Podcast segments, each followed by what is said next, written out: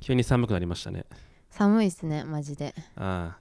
なんかももう無理ですもう無理ですもう無理です活動限界迎えました活動限界を迎えてるんでもう多分3月4月ぐらいまでちょっと動かないですね僕、冬眠ですかはい、冬眠いたしますので皆様あとよろしくお願いしますはーいじゃあ世界は任せてくれ 世界の平和はあ頼んだぜ、うんなんかさあのこの週末にさあの珍しくアニメに触れる機会があってあそうですかあのなんかパートナーがねあのいゴロンってしてなんかアニメを見てるわけですよ携帯でああーなんか私も一緒にくつろぐかと思って隣でねゴロンってして携帯いじってたのよ、あ、うん、そしたら「進撃の巨人」を見ていて、うんうんでしかもなんかあの噂に出てたさ最最終シーズンなんて言うんだっけえっとあうのん進撃の巨人ザ・ファイナルシーズン完結編後編そうそうそうそう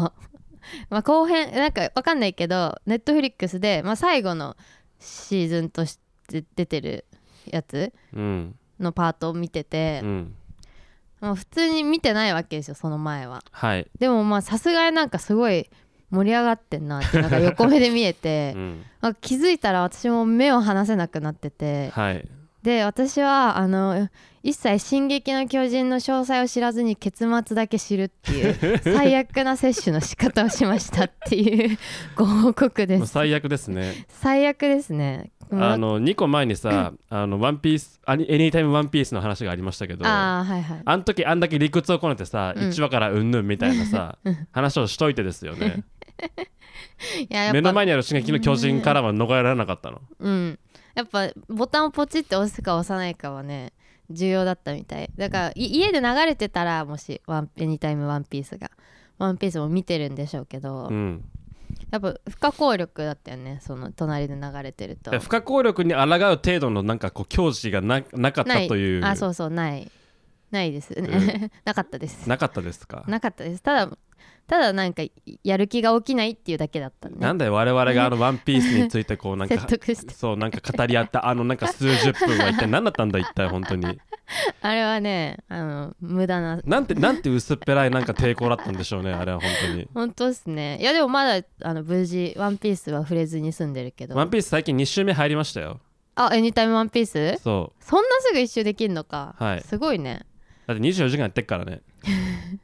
いやこれがまあこれは結構あるんですよあのーちょいちょい見てるんですけどうんあいいとこまで行ったなでもぼちぼち寝るかっつって寝るじゃん、うんで起きるとあの一番美味しいところが終わったりするから難しいねでもエニタイムワンピースで追うっていうのもそうあやべえドフラミンゴ倒されてるみたいなやべえ終わったみたいなもうもう次のなんかショーに入ってうんあのー序盤の頃なんかあの話が始まるのか始まらないのかわからないところになったみたいなね一番ねあの惰性で見るところねやっぱりこう物語を始めるには助走が必要だから、うんその助走の部分っていうものがやっぱ一番こうちょっとこうだれるわけですよね。そうですねうんで逆にじょでも助走をちゃんと味わっとかないとその要は話が盛り上がってた時に何が起きてるか分かんないっていうことがありえるから、うん、見なきゃいけないんだよねそえ「エニタイムワンピース」はさ戻れないの前な過去の放送というか生放送で流れてるわけじゃんうはいもうその今流れてるのしか見れないのいやでも一応多分何時間分かは操作すれば見れますよあーそういう感じなのねなるほどなんか YouTube の、あのー配信とかライブ配信って基本的に12時間単位なんですよあそうなんだそう、はいはい12時間、えっと、以上配信するとその12時間を超えた分のあの配信アーカイブっていうのは見れないんですよね基本的には、うーんなるほどねそうで「えー、Anytime One Piece は」あのそれを無視して永遠と、あのー放送し続けてるんですようんでなんか見た感じ現時点から数時間前までのエピソードは見れるみたいなもしかしたらあー12時間前までのエピソードまで見れるのか分かんないけどまあでも12時間以上寝たらあのもう逃しちゃうんだねまあ追いつけないよね 追いつけなくなっちゃうねだからまああの追いつくにはだから2倍速で見るしかないっていうかああ なるほどねだから寝た分ねだから例えば8時間寝ましたで8時間戻りました、うんでそれを倍速にして4時間で見終わって4時間経ってるんでさらに2時間見て2時間見終わって 1時間見て30分見てようやく追いつくってことかうんうんうん421半でだいたい7時間半ぐらいかけて今の時間時間時間に追いつく感じかあじゃあギリギリ追いつけんのか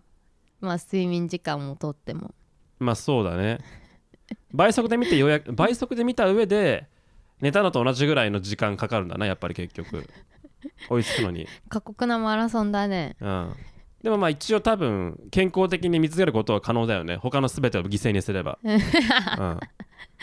まあねそのその過程にそうそう一応寝る時間はね与えられてるからさ、うんううんうんん、じゃあまあフェアな戦いフェアな戦いかもしれないねなるほどねまあそうそんな感じでさは「進撃の巨人」の最終章だけ見ましたっていいあうどうでした、えこうわけわかんなかったけど まずうん、わけわかんないだろうね誰が誰かわけわかんなかったけど、うんなんかすごかった すごかったしなんかあ の何すごかったってなんかどういうどういうことよすごかったってあーなんかすごい複雑な展開をしてんだなっていう感じはあーすすごいなと思ったんだけどあーあのさエレンが主人公じゃないですかあーエレン・イエーが主人公かもしれませんねなんかでもさもうあこれうんあ微妙にねネタバレ、まあ、でも私から言うことがネタバレなのか分かんないけどエレンもう最後の方エレンと視聴者はちょっと距離がある感じがしてはいそれがなんかあすごいおそういう描き方もあんのかっていううんなんか新しさを感じましたねう。るせえな本当 に新しさを語るなよその程度でお前そうだね、うん、本当に新しさを語る域に達し達してないだろもう達してないね何,、まあ何一丁前に批評しとんだよお前 まあ まあまあ感想を聞いてんだよ批評は聞いてないんだよお前もうえそれがじゃあお面白いなと思った。あ、うんそうですかうん、てかびっくりしたえあそうなんだってなんかもうエレンが主人公っていうことはなんとなく知っててはいえそれが男の子っていうのもなんとなく知ってたからあえエレンンどこみたいなあーまあエ最レ終ンど章こではあるね確かにそう終盤はねそうそうそうもう終盤はエレン主人公じゃないからねうんうんエレンそうねラスボスだからねねう,、んあそうびっくりしたそれにびっくりしましたあーびっくりするなよ普通はねそのタイミングでびっくりするのちゃんともうちょいちょもうちゃんとさねうんこうなんかなんていうのかなこうう道順を踏んだ上でちゃんとびっくりしろよお前びっくりの仕方が非常にこう最低だよねなんか安直だよ本当にびっくりしたあれエレンいないってうん他知らないし誰誰みたいなあれだよねでもさあの僕は「進撃の巨人」結構好きなんですけど、うん割と名作だと思うんですけど、うん名作の食べ名作の食べか食べ方としては最悪の感じだよね本当にいやでもほんとそうなんだよねなんかその最終章だけ見ただけでもああこれは名作だって思ったんだよその気配を感じたんだよあオーラがすごかったもんああアニメとして のうわ私はこれをこうやって消費してしまったのかっていう絶望感うんすごかったねうんえナチャラが思う例えば名作のってな、うんなななんですか例えば、まあでも私が見たことあるアニメが少ないんで、はいあれですけど「エヴァンゲリオン」とかは名作なんじあゃなエヴァンいですかゲリオンを、まあ、見たことあるんだあそう「エヴァンゲリオン」見たことあるじゃあもうそれの見方はあれだねエヴァンゲリオンの、うんもうあのあの新エヴァンゲリオンのうん最後の30分だけ見てるみたいななんかそんなそう感じだよねそうそうそうもう最悪だよ本当になんか絵としての迫力は感じつつわけわかんねえなっていうそれとしての迫力とかなんか物語のこう盛り上がってる感じだけをこうなんとなく摂取しつつ そうそうそうそのカタルシスが全くないっていうさ何だったんだろうひひどすぎるよみな本当にさすがにねたいな、まあ、わわざとじゃないですからねあのあそうだねわざとじゃない見ちゃいけないっていう気も見ちゃいけない見ちゃいけないとは思いながら、うんあのやっぱ気になっちゃってねつい見てしまいました抵抗できなかったか抵抗できなかっただかねら抵抗できない程度のややっぱあれで絵力があるっていうことうをさ、んそうそうそう認めるわけだからさそちゃんと大切にしてくれようね本当にでもさ今から私はどうやって「進撃の巨人」と向き合えばいいんだろうねいやだから あのーさいあなたがあなたにできる精一杯のその誠実さみたいな誠意みたいなものは今からちゃんと最初から見ることですようんなるほどねそうせっかくあ刺激の巨人すごいかもなクライクライマックスこんな感じなんだっていうところ,、ところを先に先に見ちゃったんだから、うんせめてそこに追いつこうよ、うん、しんどくないでもさ結果見えててさそこに向かって歩くのかってさアニメ見るさ楽しさの一つにさどこに行くか分かんないみたいなワクワク感あるじゃないですかそれを失った私はさどういうモチベーションで見ればいいのいやだからもう誠意ですよ誠意ね誠意だけだよね誠意で本当ごにめんなさいっていえう本当に申し訳ございませんでしたっていう気持ちで一から見なさいよ本当にもうで一から見ても面白いから別になるほど分かっわたかります人生というものは結果じゃないんですよ過程なんですよわかるアニメもそうなんだそう家庭かまあそうだよねあのあのあなたのさ論法だとさ結局そのゲームというものはうんクリアすることがもちも一番のこうなんていうのかなうんあの目的でしょっていう話をしてるわけじゃんまあなんだろうそのワクワクを失われてさそのモチベーションで進むのって難しくないっていうなんか目的っていうよりかはさあのモチベーションの一つがなくなるっていう感じあうんはい え何あそうっすかうんあななんかもうダメだ話になんないなえー、まあじゃあ見見るんすかね結構あるでしょでも100話ぐらいあるって言ってたなパーあトナーがあーあるかもねうん、なんかでもさ私はさこんなに見ないじゃないですか勧められてもあでも家見てたらさ私のパートナーせっせとアニメ見ててあさあ「進撃の巨人」も1週間ぐらいで全部見てたんだよねああでさあ次何見ようって言ってもああうずっと新しいなんかあのおすすめされたアニメとか流行ってるアニメとか 全部ちゃんとクリアしてて、うんなんかあこんなに違う人間が一緒に住んでるんだって思いました、ああそうすごい ねうん、っていうそういう話そういう話 ねああどう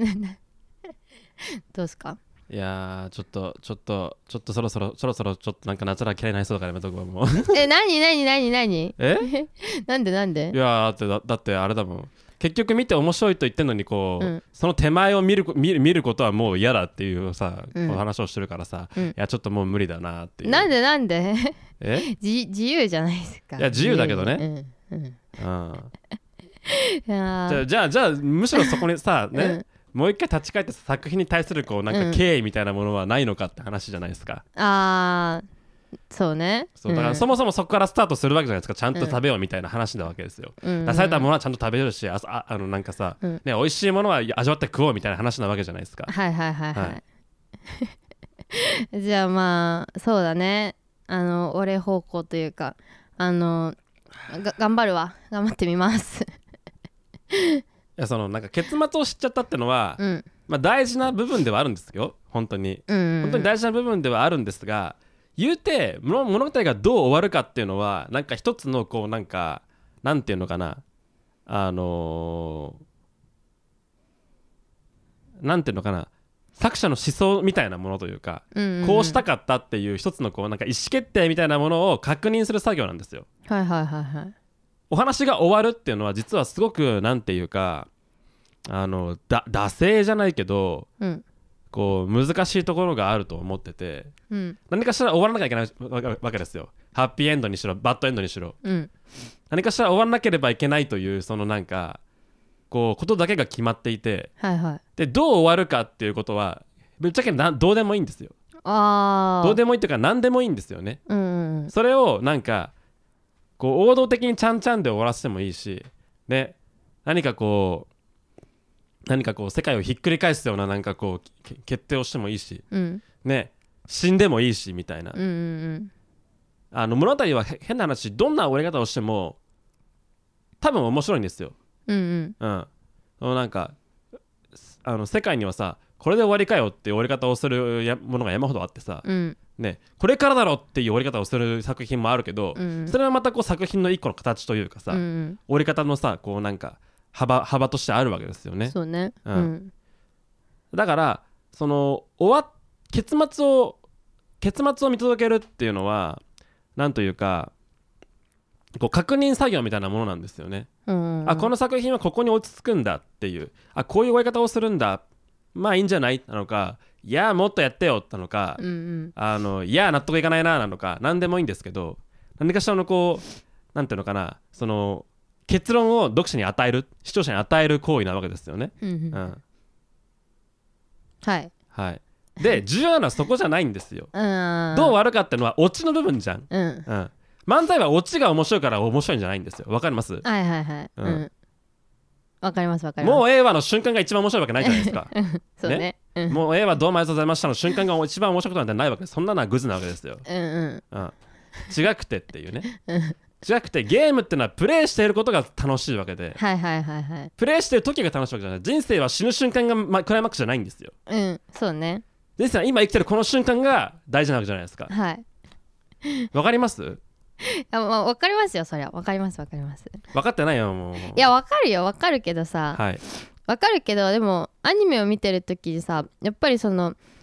どう結末になどういう結末になろうともさそのやっぱ無限の可能性があるからその期待感っていうのもあるじゃないですかこっからどうなるんだろうっていうう、んだからそこがなんだろうなもう可能性がどこにでも転べるからあのお大きく見え見える部分もあるじゃないですかもうここにここに結局あでもなんだろうそのどんなシーンを見てもあ結局ああそこに繋がるのねっていう見方しかもうできないじゃないですか私は「進あ撃そのう巨人」あそうそうそうなっちゃうあなたはね、スター・ウォーズのエピソード1から3を全部否定してるんですよ今あーなるほどねわかる確かにあー確かにねうんいや今すごい腑に落ちたわ腑スにター・ウ腑にォー落ズちたっのていう1からか3っていうのは、アナキン・スカイウォーカーがダース・ベイダーになる過程を、うんうんね、映画3本かけてかかたあのかこうか描くわけですよ。うんうんエピソード4っていうのはもうみんな見てるわけよね。うん変なら変なら4、5、6から全部見てて変な話ねあのこうダース・ベイダーが最後死ぬとこまで見てるわけですよ。うんうんでそそれがあった上でアナキンの少年時代から話をもう一回始めようっていうのが。ね、スター・ウォーズエピソード1、2、3なわけですよ。あ確かにえそう考えたらさエレンもさい同じようなもんじゃんじゃんそう思ったら楽しめるかも スターウォーズスターウォーズも私スターウォーズ見たことあるんですけどあ、スター・ウォーズ見たことあるんだね。そうそうそうなんか今、スター・ウォーズの話を振ってさ、意外と反応があることに意意外性を感じたけど ね。伝わってたねう今、ん、伝わってるんだとそ思ってう。しかもあのなんかその順番に見たからこの後からアナキンのその過去に戻るみたいな見方したんだけあど4、5、6、1、2、3で見てるんですか。そうそうそうあすごいねあれななんかそのネットで調べてはここ のあじゃあネットで調べてこの順番で見てくださいっていう順番で見たあ、そうですか。うんそう公開順で見たのね。多分そうだと思あうんうそうそうそうだからあの楽しめる気してきたわ今その話聞いていやそうでしうょ、うんうんん、怒んないでくださいよこんなことでいや、怒りますよ。すごい怒りますよ、これは。 うん、まあ怒りますというか、あれですよ。あやっぱ姿勢がやっぱこう、あれだよね、なんかこう発言というよりはスタンスにこうやっぱ文句言いたいよね、やっぱりこうさ。うんはいやっじぱゃあ散々散々あれだけかましたんだからね。 そそうだね責任持ってそう散々あれだけかましたんだからやっぱこうあれだよこう発言の責任を取っていただかないとやっぱりこう視聴者に対しても ねよくないですよそれは。わかりました はいじゃあちょっと見ますあそろそろ行きましょうか。 そうそう行きまこれトーしょうクでオープニングだしかたねはい。はい。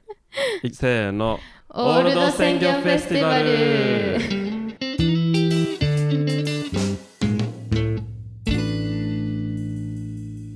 この番組はマシンガントーク系オタクの今村と現代のマリー・アントワネットのあちらがインターネット貴族という謎の爵位を振りかざし世の中のあれやこれやに切り込んでいく様をモザイクなしほぼ無修正あ間違えた完全無修正でお送りする炎上上等の茶番劇です毎週金曜日17時の配信を目指しておりますはいはい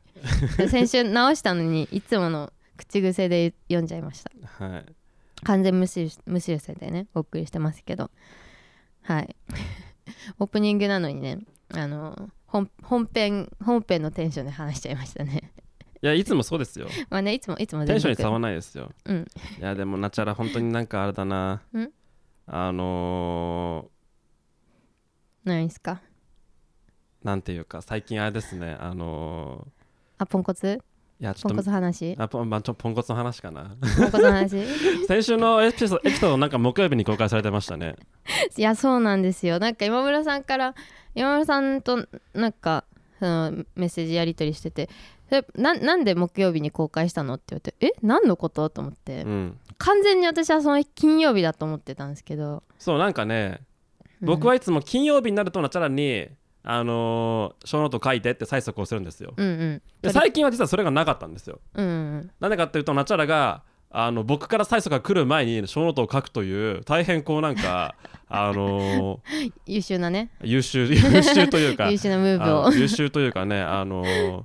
うんななんていうのかせな誠意をね感じる誠意を感じるというか、反省してんだなっていう ねああのそうなんかあのなんかこうきっちりとしたね うん、きっちりとしたのかななんか当たり前なんだけど、うん、そうそうそう、 あの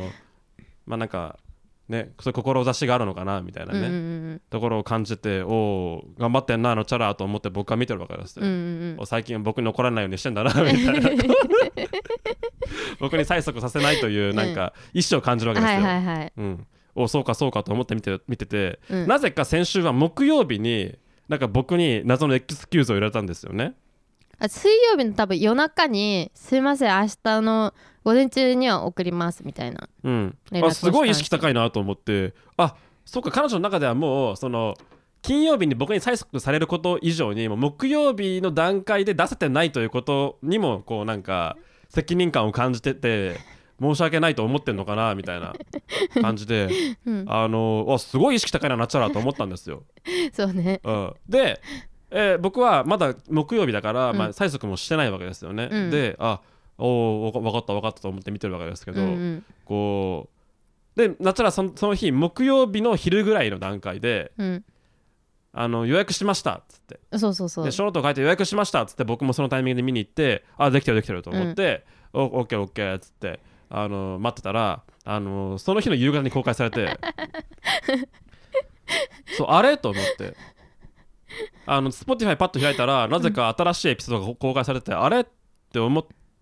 てあちらに「なんで木曜日に公開したの?」って送ったら、まあ、案の定金曜日だと思ってたっていう、うんなるほどだだからこの焦り方かと思って そう今週は彼女の中ではもう木曜日が過ぎていて要はそうそう NG が出ていて金曜日で僕に僕から催促される段階に入ったんだなみたいなそうそうそうそうだからこんなに焦ったんだなっていうすごい申し訳なさそうにさなんかメッセージ送ってきた からそそうそうそうそううそうでなんなら実は先週のエピソードはうん撮ったんだけどあれあのナチュラがあの寝落ちしてあのリスケになったんですよねあそうだそうだ、はいそうなんですよあのそう夕方の収録だったのにちょっと仮眠してたら寝てしまいあ仮眠だったんだそうねそう朝起きてはいたんだけどそうそれであのー集合時間そう遅刻遅刻になっちゃうってなってそれで、まあ、今村さんはねそのあのなんていうのど近くで待機してくれてたんだけどそれで戻ってきてくれてまたちょっと遅めの時間に取ったんですよねあれあそんなだから感じだよね多分あだから僕はあの、まあ、ナチュラナチュラのアトリエナチュラの家の近くすごい近くなんだけどうんに来て着いたよってやって反応がないからなんだろうなと思ってあのこうあ のかか帰ったんですよでなんか数で先で暇を潰したの友達のオフィスで、うんうん、まあ、まずねそこから始まってんだよねそのもうあのー収録に、まあ、ち遅刻というかさ寝坊ね 寝坊あそう寝坊寝坊するっていうまず一個罪を犯しでやばいやばいさすがにショーノート早く送んなきゃって焦りすぎて木曜日に公開するっていうそうねしかもなんか私のスケジュールの中だとショーノートも多分間に合ってないだもんね金曜日に送ってるつもりあだかそうらね本人のその意識の中では間違っうあの、ま、間に合ってなくうんてそうもう一個罪を犯してんだよねやばいねだから3つ罪を犯しあだから本来2つでいいはずの罪を3つにしてる上にそまあ、2つ罪を犯してるっていうねそうそうそうそうすごいね損しかしてない じゃんいやそうなんだよね そんな感じで木曜公開になっちゃいました すいませんまあねまあまあ遅れるよりかはいいけどまあそうだねギリギリ、う遅れるよりかはいいけどまあまあまああれだねうんうんって感じだねだか はい、うんまあそうら木曜に小ノートを書いたのはむしろ優秀だったんだけどねほねんそこまではあねそうだからそれは本人の認識と実態にギャップがあるんだけど、うんそうあの余計なことまでしてしまったというところでそうねそうちょっとこ うあのーなんていうんですかねポポンポンが出ましたねポンが出ましたねポンとコツがポンコツでじゃあ今日は何の話しよっかあのー最近、うあんのー床屋に行くんですけどおう床屋があの床屋床屋とか紙切り屋は大体こう会員証みたいなのくれるじゃないですか、うんうん会員カードみたいなのくれるじゃないですか、うん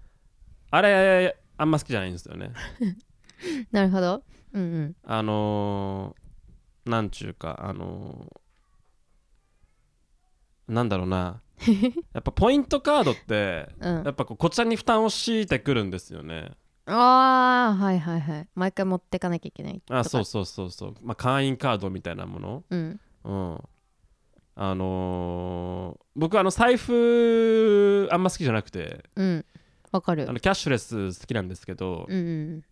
財布もすごい薄い財布を使っててポケットに入入るだからあの、なんかすごいこうなんかデブデブのなんかあのあの長財布みたいなものをこう持ち歩いなんかカバンみみたいに持ち歩いてる OL とかすげえなって思うんですけど うんそうもうそれ荷物じゃんみたいなわかるお金を入れてるだけなのにそれ荷物じゃんみたいななんかうん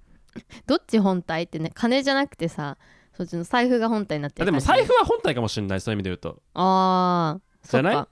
まあファッションとしてってことだかってあの中身よりも高いことあるじゃん財布の方があそれは本当あるねたくさんたくさんあるでしょあるあるうん金盗まれるより財布盗まれる方が困るみたいあな、ね、そうそうそうそうそう、あるあるあれはもしか財布というのはもしかしたらそのなんか本体なのかもしれないよね。ああ、うんそうだね確かに、うんうんまあでも少ない方が嬉しい派ではありますそよう、ねあ我々そはうですね。そうですね。小さい方がいいんですけど、うんだからまあその安易にポイントカードを増やしてくる店側のムーブにちょっとイラッとするところがまず一個ありまして、はいはいうん。であの会計の時に「カードありますか?」って聞聞かれて「あすいません持ってきて持ってくの忘れちゃいました」って言って「うんあ大丈夫ですよ」って「こっちで見つけときますんで」つってう「んあいいんだ」っていうね「うんうんあ持ってかなくて大丈夫なんだ」みたいなうんうん感じ で「あオッケーオッケー」っつってあの僕は次もう普通にこうホットペッパービューティーで予約をしてうん行くわけですよ、はいうん、で会員カード案の定忘れてるわけですよね、うんうん、あ大丈夫ですよあ大丈夫だ大丈夫だっつってて終わるわけですよね、うんで今回は持っていこう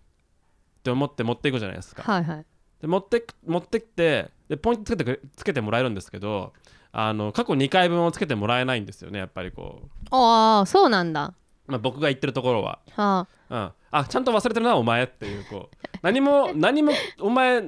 ホールドしてないなってういうんところで、じゃあダメじゃん持ってかなきゃみたいなねちゃんと俺毎回持ってかれたあなた覚えてないんでしょっていうこう大丈夫ですよって言わないでほしいそうねそうそうそれ大丈夫じゃない大丈夫ないですって言ってほ大し丈い夫ねないですみたいな次行ってくださいねって言ってくんないとさ、うん僕もされちゃうわけじゃんう。んうんうん、確かにういんや過去2回分大丈夫ってあなた言ったんだからちゃんとつけてよポイントって いう本当だねメモしといてほしいね この人2回忘れてますってそうそうそうそう。まあまあまあ、まあまあ、それは別になんか大してそのなんかあれじゃん、ポイントではないから別にいいんだけど、うんただその、床屋のポイントカードって僕が言ってるところは、まあ、あのボールペンで書いてくれるところはいいんですよ。うんうんあの、そこのポイント、そこの床屋はね、まあ、あの腕はいいのかもしれないしサービスも悪悪くないんですけどそのポイントカードにねあのスタンプを押し上がるんですよねダメなんですかその赤いスタンプをこうポンポンと押すわけですよ、うんうん、いや待て待てとはい待って待てとそのスタンプ俺俺がこれからなその会計さその施術が終わってね髪切ってもらってさっぱりした後の会計の段階でそれポンポンとされるわけですよ、うんこの本日の会計おいくらみたいな感じでいやお前そのパカード俺今から財布にしまうんだけどみたい な乾かないよねみたいなはいはいはいはい伸びるよねそのスタンプみたいななくなるでしょみたいな確かにねそれがねすごいねあのね最後に気分悪いわってなりますねあー確かにあのさ領収書もらった時はさなんかクレジットカード控えとかでこうとか前のレシートとかでさこう押さえてくれたりするもんねそのあー昨日聞いたあれだよねお店とかはさ、ねあの一回こうなんか紙とかにこう一回ベタってやってさ、うんねもうくっつかないよってやってくれやっるてんくだれけるどけど、うんでもポイントカードだったらそれないからねあーまあ蓋するタイプだったらまあいいかもしれあな蓋いすけるタイどプだったらいいねそれ蓋,、蓋ないんだよね大概でも蓋ないよね最近のポイントカードああっーてそうかもしれないねでも蓋あり蓋なしは、まあ、パターンはあるかも確かに2人だったらまだちょっと許せた、あかもしれない、うんあーいやでもポイントカードねえやっぱさポイントカードなんてさやりだしたらさ無限になるわけじゃんその生活においてさ、うんあのなんだろう床屋も行くしパン屋も行くしみたいなさ普通に考えたらさなんかいいっぱい全全員が全部のお店がポイントカード始めたらさ大変なことになるじゃないですか。でも全部のお店に多分ポイントカードあるよ基本的にね、あるよね、うんだからなんかさそのポイントカード作ると思うなよって思っちゃうのよ私もポイントカード作る 作りますかって言われたらあお前選ばれると思ってんのかって思 う財布の少ない空間のなんか、まあ、財布ないんだけど私は、そのなんかそのまあでも財み布んなないの財布ないんだけどお金をカバンに入れてるあ裸裸派裸派というか内ポケットにあ内ポケットをもうそこは金を入れる場所として、うんそこを財布にしてるあーそしたらあの小銭たまりません小銭貯まります貯まりますそれは受け入れていく貯まったらなんか貯金箱入れたりとあかあそううそうんですそうそうそうやってやってるんですけど、いでもさ、まあ、基本的にはみんな財布を持っててでポイントカード入れる場所はなんか多分5枚ぐらいしかないじゃないですか大体、まあそうですね財布によりますけどうん、でそこに選ばれると思って聞いてんのかって思っちゃ うポイントカード作りますかって言われるときあー作りませんって言うけど、うん、だってあの僕普段持ち歩かないカードケースっていうのが一応あるんですよ、ああるんですねうんでそこにはなんか予備のクレジットカード要はうん普段クレジット決済で出さないけど何かそのなんかネット決済とかで使ってるカードとか、うんうん銀行のキャッシュカードとかサブサブとかサブサブのこう口座のキャッシュカードみたいなのとか、うん、うん診察券とか、診察券、うん、うんうんうん病院のね、ああ病院の診察券ね、はいはい病院の診察券いっぱいたまるじゃん、たまるね、うんあれあれはなきゃいけないものだからねそうあれはやっぱあの行くにあたりなきゃいけないからさ、うん、ポイントカードとまたちょっと違いますけそどうねそうそう、うんであとはまあ主要なポイントカードとかうんうん入れてるんですけど、やっぱそのカードケースを持ち歩かないといざって時に必要になった時にないですよねうんないですね、そしてカードケースは持ち歩かないよね持ち歩かい、ない、だってもそのカードケースを持ち歩カードを持ち歩きたくないからカードケース作ってんだもん、うんうんねうん切り離すためにね、そう切作ってりるわ離けすために持ってんだからね、ううんんポイントカードねどれぐらいみんな持ち歩いてんだろうななんかさそのポインお店の人はなんかポイントをさみんな貯めたいと思ってんのかななんかさポイントそのさポイントカードってそんなにさメリットないじゃないですか みんなどれぐらいポイントカードちゃんと使ってんだろうねじゃあ私ポイントカーうドんってのは、あれがあれはそのポイントを上げるから来店してほしいじゃないんですようんポイントカードを作ってあげればその顧客が1位になるわけじゃないですかデデータベース上うんうん識別できるわけですよそのお客様をそあのおー客様が何をいつどこで買ったかということをトラッキングできるからみんな作ってほしいんですあれはあーそういうことなんですねまあでもあれだなあの紙切り屋は分かんないけどねそうだね紙切り屋はねみんな顔で覚えるしそうね基本的にバーコードがついてるあのやつはあれだなあの T ポイントカード的なうん、トラトラッキングというかそのなんか個人情報を吸いたいっていう顧客情報を吸いたいっていうところがうんああったりとかしてでそれ以外のなんか紙切り屋とかのポイントが多分まあ来店誘引でしょうねうんうんうんうんまた来てねってまた来てねっていうポイント貯めてまた来てねっていううんうんうんこう頻繁に来るとポイント2倍だよみたいなねとか雨の日来てくれるとポイント2倍だよみたいなやつとかねうんうんうんうん私のパートナーがさ家の近くのなんか定食屋によく行くんですよなんか私が外で仕事の時とかもあるしあんまお昼ご飯食べないから一人でせっせとその定食屋に通ってんのねうんでなんかそこの定食屋はうんそれこそ雨の日2倍みたいな感じで ポイントカードつけてくれ定るし食屋にもポイントカードあんだそう定食屋にポイントカードあって、まあ、一応1枚貯まるとなんかデザートあげますみたいなうんでなんか手作りのくずくず餅っていうかくずなんかプリンみたいなゼリーみたいなはいなんか適当なものが出てくるんですけど適当なものが出てくるんですけどそうなんかまああのお町のおばちゃんっていう感じのママがやっててだからあなんか今日2個つけちゃうよとか言って2個つけてくれたりとかするのよあそしたらさそのうちの旦那はさもうポイントカードなんかなくてももうリピートするぐらいその店にはもうハマってて、うんそ そしたらなんかもうポイントカードがどんどんどんどん溜まってでデザート別にこ換金することにねそんなにメリットを感じてないと いうか興味がないから、うんもうどんどんどんどんポイントカードが溜まってそれがストレスなんだってあーもうポイントいらないよって言っててうん本当にリピートする人はポイントいらないよなと思ってうん見てるんですけど、えそれはうん、この人はポイン常連って思われてんなら、うんこの人はポイントいらない人にならないのかなまあでもそれは見せてないんじゃない店では嬉しそうにポイント受け取っってるんじゃないでああの人交換しないなとはなんか思われてんだろうけどあねねアンハッピーだよね全員がねまあまあでもあれか店側は失うものないけどまあそれを店側知らないからねそのポイントもらって迷惑しようってことを、ね でもそんなパターンもあるんだなっていうのをね最近見てるんですけどあの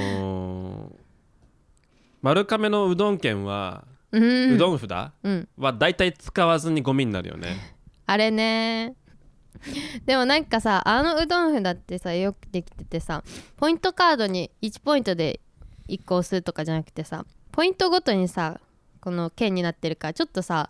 ちょっと札感がお金感があるというかさあそうねあれは何枚貯めるとなんか何何かありますみたいな感あじそうだかそらうねそうなんかね6枚貯めると1杯とかなんかそういう感じだよね、うんそうだからなんかあのね人生カードのさなんかお札みたいな感じでさ見た目も人生カードあ間違え人生ゲーム人生ゲームのお札ごめん間違えた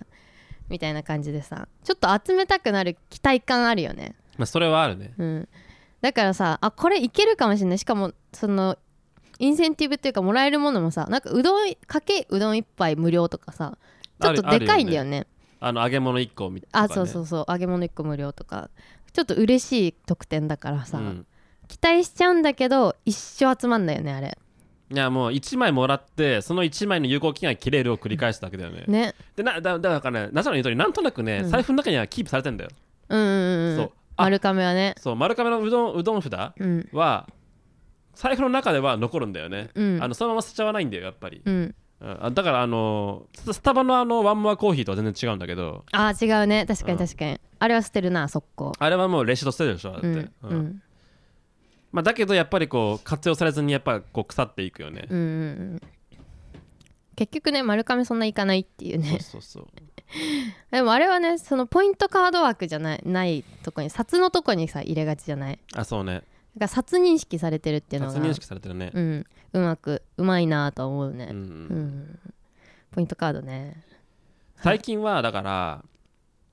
あのポイントカードじゃなくてそのまあ物理的なポイントカードを回避できるタイプが結構あるじゃんアプリでできますみたいな、あーうんうんうんだからアプリが増えてるよね逆にあっちの方が嫌なんだけど私あ本当そのさその時しか使わないアプリにさ毎日使う携帯のさ容量をさ取られるっていうのがさすっごい嫌だねそんな逼迫してんのその携帯の容量逼迫はしてないんだけどあでもその画面にもさ並ぶじゃないですかアイコンがああここもうめちゃくちゃ嫌だめっちゃたまらんあそうアイコンあその容量は圧迫されてないけどなんかいろんなうぞうむぞうのアプリでそのなんていうのこの携帯の画面はすごい散らかっててアプリなんかよくわかんないアプリいっぱい入ってるんですよあーそれを整理した方がいいんじゃないそうだね整理した方がいいんだけどそういそういうの一時入れてるからこういうことになるんだよねだから僕はホーム画面は 1, 画面しかないんですよ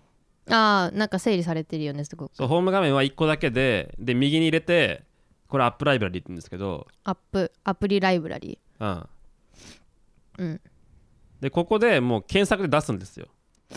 ユニクロとか入れるわけふんふんふんえそれはさ何あの表示されないようにしてるってことうんホーム画面ではそれとももうあのフォルダの中に入ってるってこと全部ななんで収まってるんですかワン画面でアプリがああの3つぐらい前の iOS でこの機能出たんですけど、うんあの今の iOS はアプリをホーム画面に並べる必要はないんですよ、あそうなんだ非表示っていう選択もあるんですね非表示非非表表示示っていうかここに並ばないっていうこともそあうるんだそうそう非表示っていうかうんそのこのアプリライブラリーがその全部のアプリを網羅している画面でああそなるほどねそうホーム画面はショートカットみたいなだからそそっから抽出してるだけなんですよねああそうなんだはいはい、はい、でまあ多分そのそういう操作をし一回もしてないからあのし新しく得たアプリは自動的にホームに並んじゃうんでしょうねうんそうなるほどねそういうことをすればいいんだそえじゃあ今村さんはさお店でさうちポイント数じゃなくてアプリなんですけどって言われたらやります結う構、まあお店によるねあー結構来るなっていうんだったらやるみたいなまあユニクロ無印ぐらいは入れてもいいかなうーんユニクロ無印ぐらいかなでもちゃんとそういう感じで使ってるのはいや確かにな私もユニクロは使ってるわ言われたら思い出したけどでもマックまで来るとやんないねあマクドナルドねうんうーんでさマックもマウカメもあのクーポンがねアプリを入れると使えるんですよ、はいはいはいはいそうだから何十円か安くなるみたいなうん感じではあるんですけどねうんうんうんえあれはコンビニとかは貯めますポイントコンビニはでもうんコンビニのポイントはあの基本的に多分汎用性がないからうんうん貯めないかな、うーん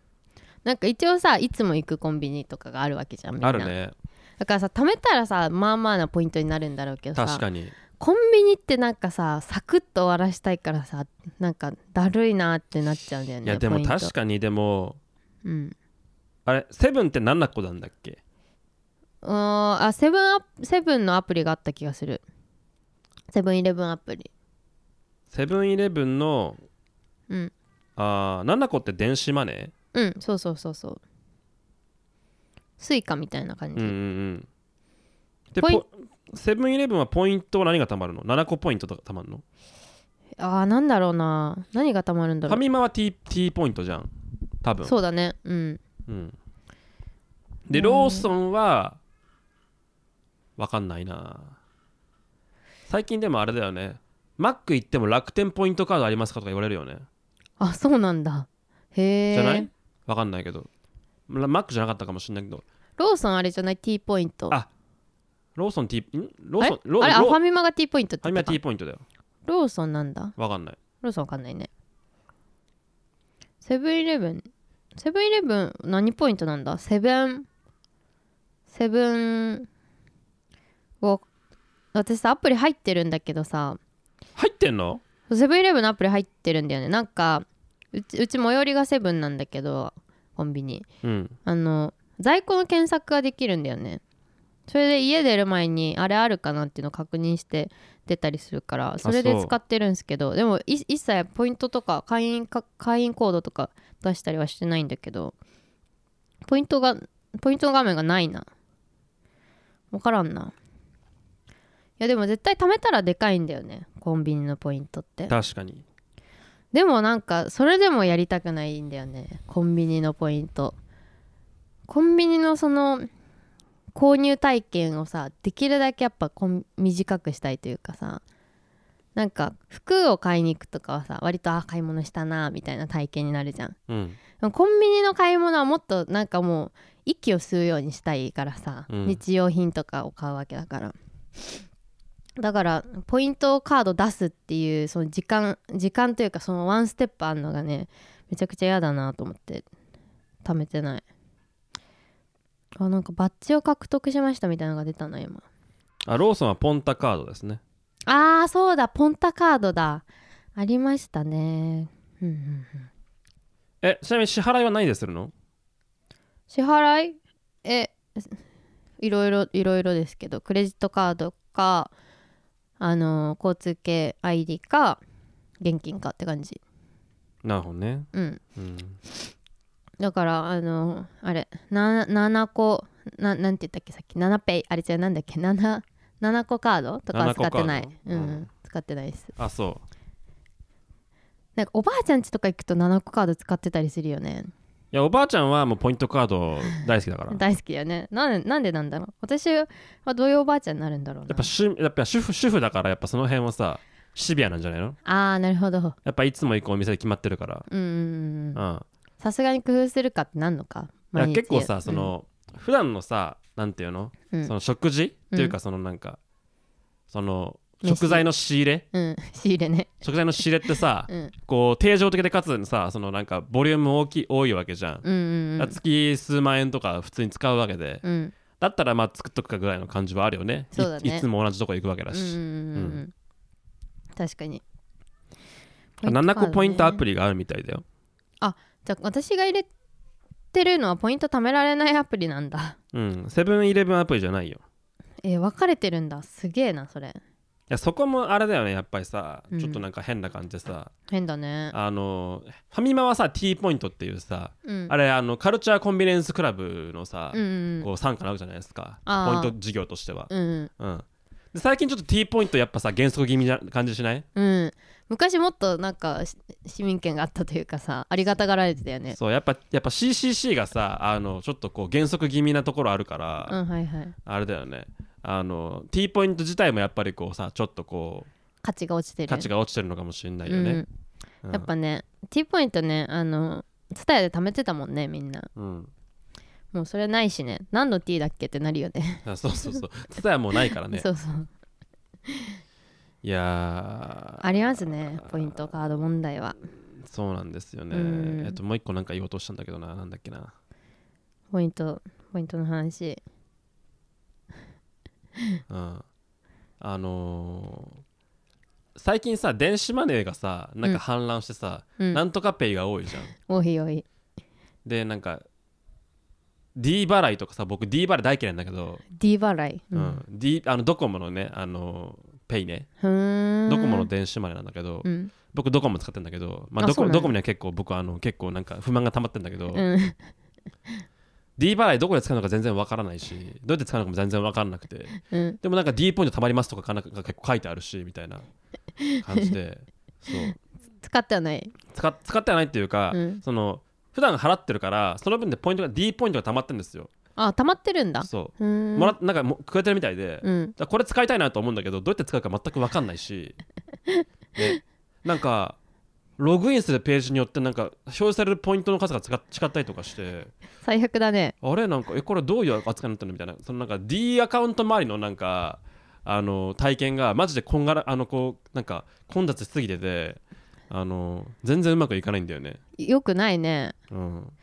しかもさなんかさそういうそういうのでさなんかポイント執行しますみたいなメールとか送られてきたりするんだよいや来る来る来ねだから僕の画面でもあなんか今月中に使わないと400円400ポイントなくなりますみたいなえじゃあこれこれはどうやって使えばいいのみたいな何に使えるのみたいなねいやわかるなポイント執行しますってメール一番ストレスかもしれないなんか知らなければさ別に損も得もしなあしなかったのにそのしポイント貯まってますってこと言われちゃったから損する気分になって 確かにね D ポイントだってさ、勝手に貯まってるから別にさその使えなくても使えてもさまあ変わんないわけじゃないですか、うんでも執行しますって言われたら急にさ「え何ちょっと教えてよ」ってなれち ゃうえどうやって使うのって身勝手な消費者だな、うんいやでもなんか逆に言うとそう使おうと思った時に使える状態にないというか、うんうんうん便利に使う方法がほどほぼほぼないというポイントを、うんなんか付与されて何かされた気にきなんかこう感じになってるのをなんかちょっとムがつくいなやってそうそうそういうところはあるよねわかるわかるうん結局執行するってことは使いづらいってことだもんね使いやすかったらね普段使ってるだろうからあそうかもね、ううんん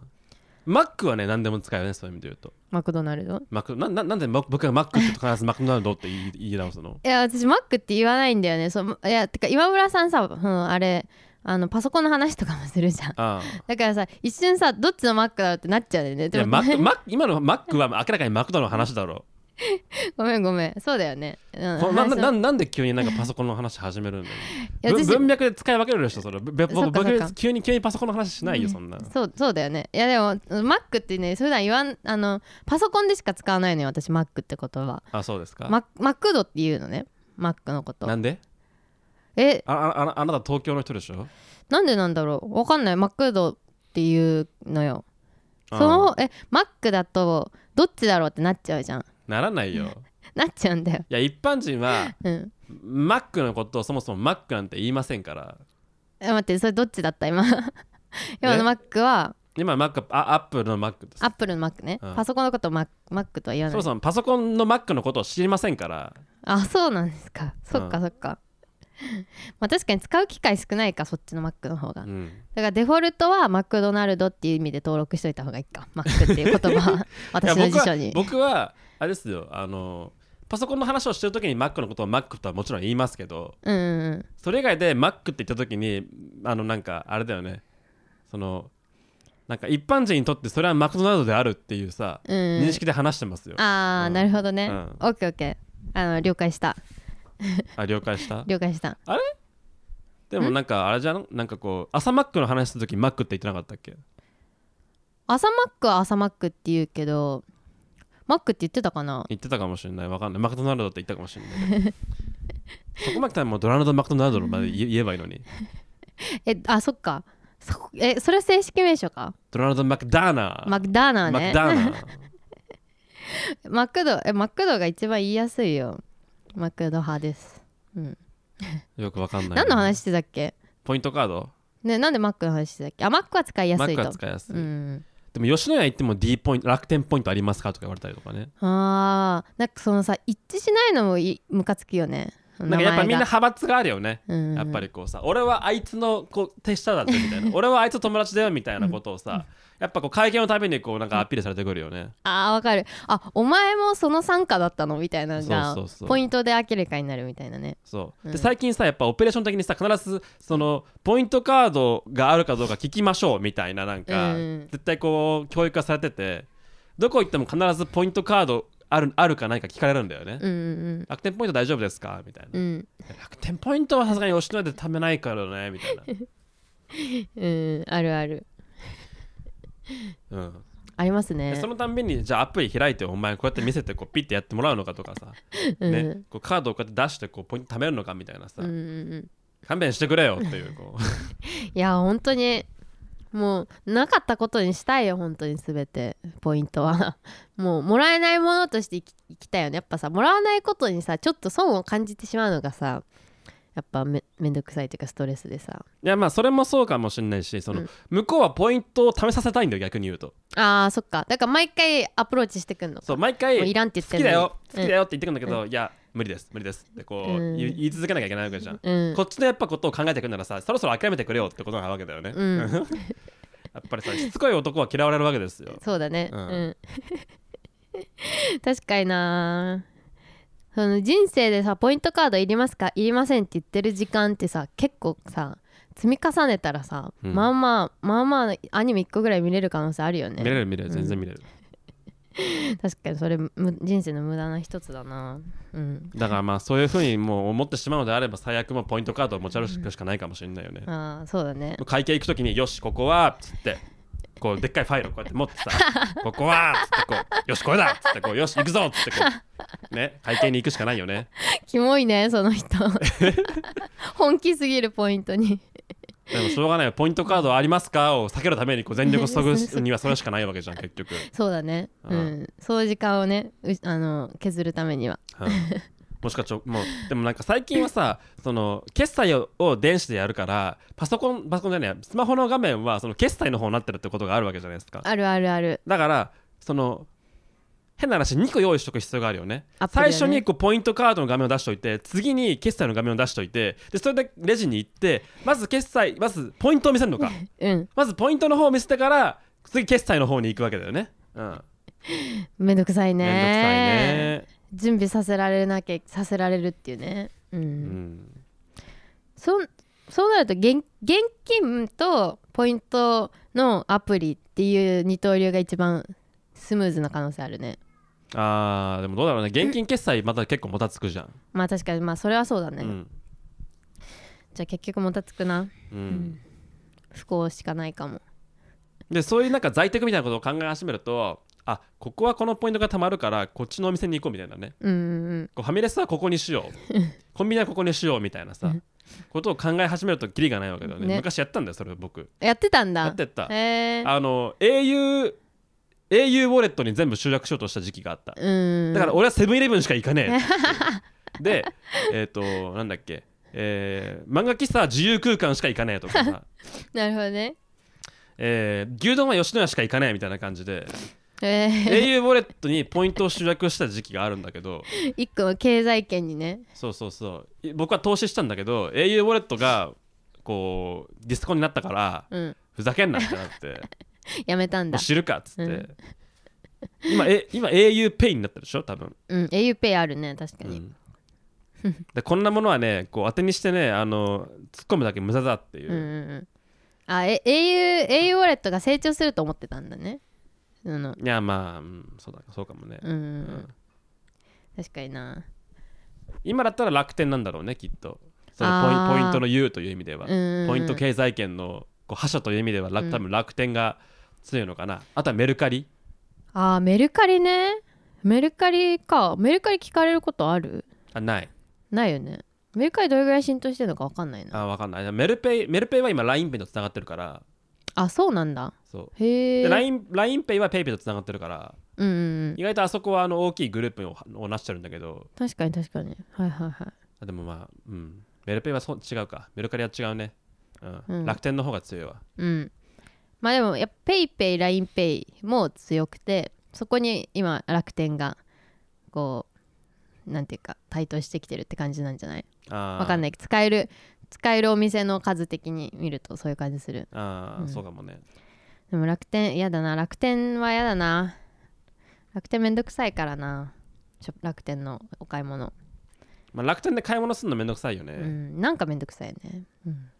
まああ、楽天発送があるのかないのか知らんけどさうん、やっぱバラバラで届くしさ、そうそうあそのう、体験としてやっぱりこうスムーズじゃないよね、うん、あと画面がダサいよね画面ダサいそこもあるよね、うんあとちょっと高いんだよね実は、あそうなんだうん、まあアマゾン安いもんね送料の送料乗るしね楽天は、はいというわけではいあじゃあ次あの先週話しかけた友達の赤ちゃんって話いいっすかはいお願いします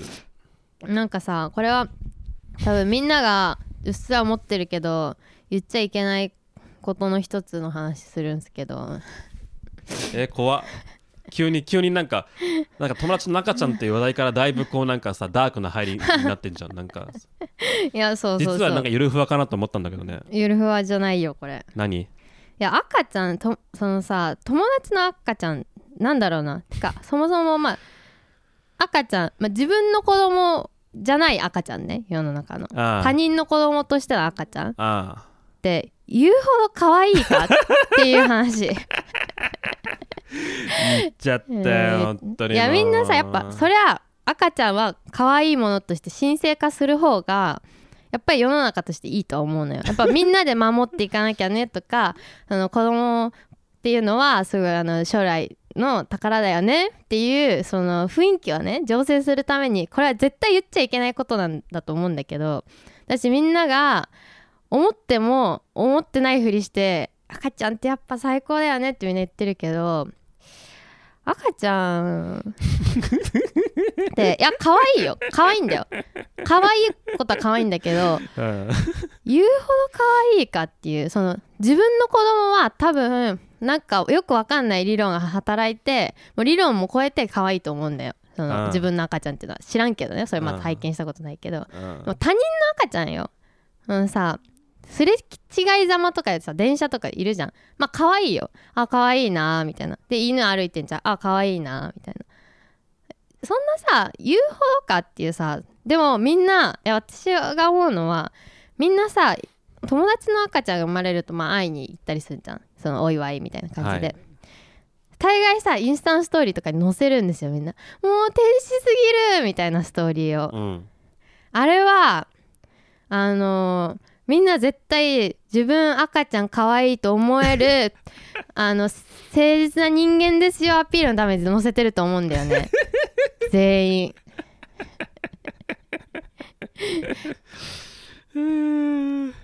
どう思いますコメントを求めないでください、でもでも赤ちゃんのそう一個その赤ちゃんが可愛いってことまあまず否定しないんだけど一個あるのは赤ちゃんの可愛さの本質って多分見た目とかじゃないと思うんだよあのああすぐに分かるものじゃないと思うのね例えばなんかそのなんだろうないつも何を持ってるか分かんないけど急にこうふと心が通じ合った瞬間とかが尊かったりとかさうんあせこれできなかったのにできるようになってるみたいな変化がうわすごい可愛いなとかとその尊さになったりとかなんかこうなんか頼ってきてくれるとかそういうなんかこう時間軸あってこその可愛さだと思うんだよね赤ちゃんの可愛さってあー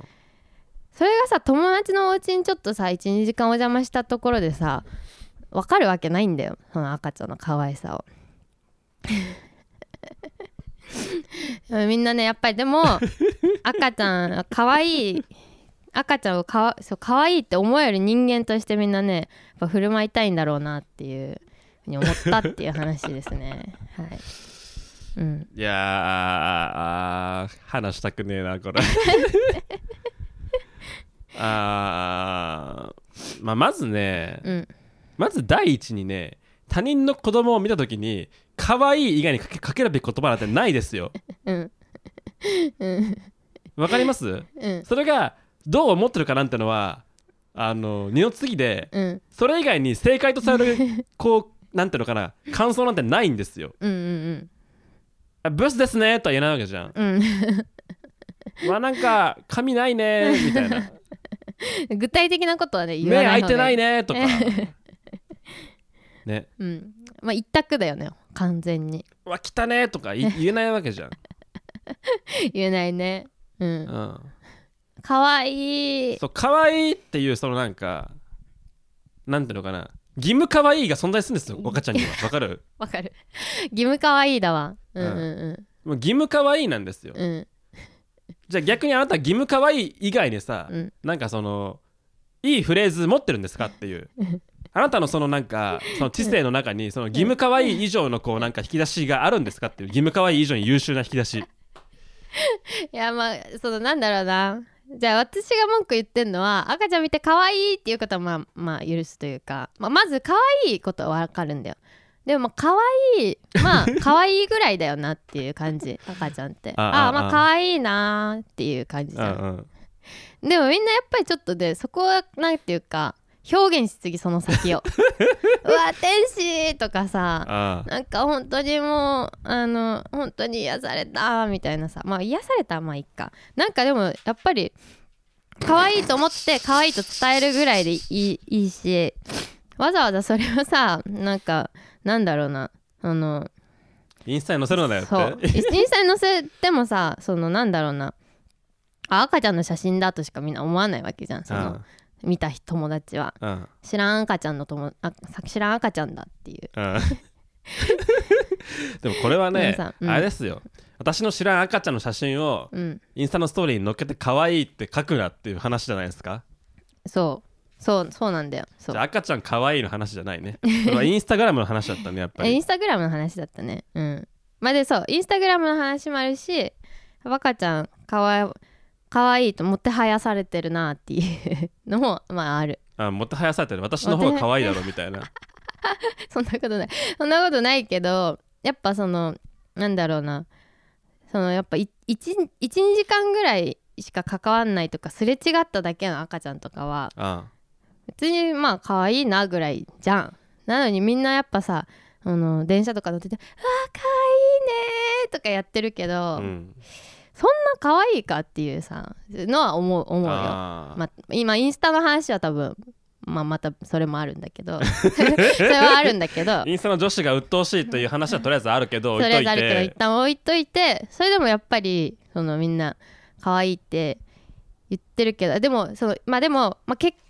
言うことはでもやっぱ社会的にそうした方がいいんだろうなっていう思いもあるのねそれは義務可愛いの話でしそうょ義。務可愛いの話、うんだしその世の中として赤ちゃんは尊いものであるっていう、うんそれが事実であれなんなんであれそういう世の中の方が絶対いいと思うから、うんだからみんなが「赤ちゃんかわいい!」って言う言うことにはまあまあそうするべきなんだろうなとは思あうけどえちょ一応確認しときたいんだけど赤ちゃんってそんな可愛いんでしたっけっていうとこをちょっと聞きたくあて。あああ、うん、なるほどね。そうみんなあれだよねそう義務義務可愛いで言ってるとこあるよねっていうそう実際赤ちゃんってさうんすれ違った赤ちゃんって別にそんな可愛くないよねっていう さいう確認、うんあー認識の確認ああ、そうか。。そんな可愛くないいまでは言わないな可愛いけど、まあ、可愛いなぐらいじゃないっていう話ああ、ナチュラはう、ん、例えば道を歩いてて、野良野良猫が前を横切ったら近づいていくタイプですか近づきますねああ、そっか。うんあ可愛いなーってああ。写真撮ったりとかあーするよねきっとうんあなた、はい ああそうだよな今な何何を何を今判断しようとしてるんですか いやだからそういうことじゃないのかなっていう、そうだからそれと同じじゃないって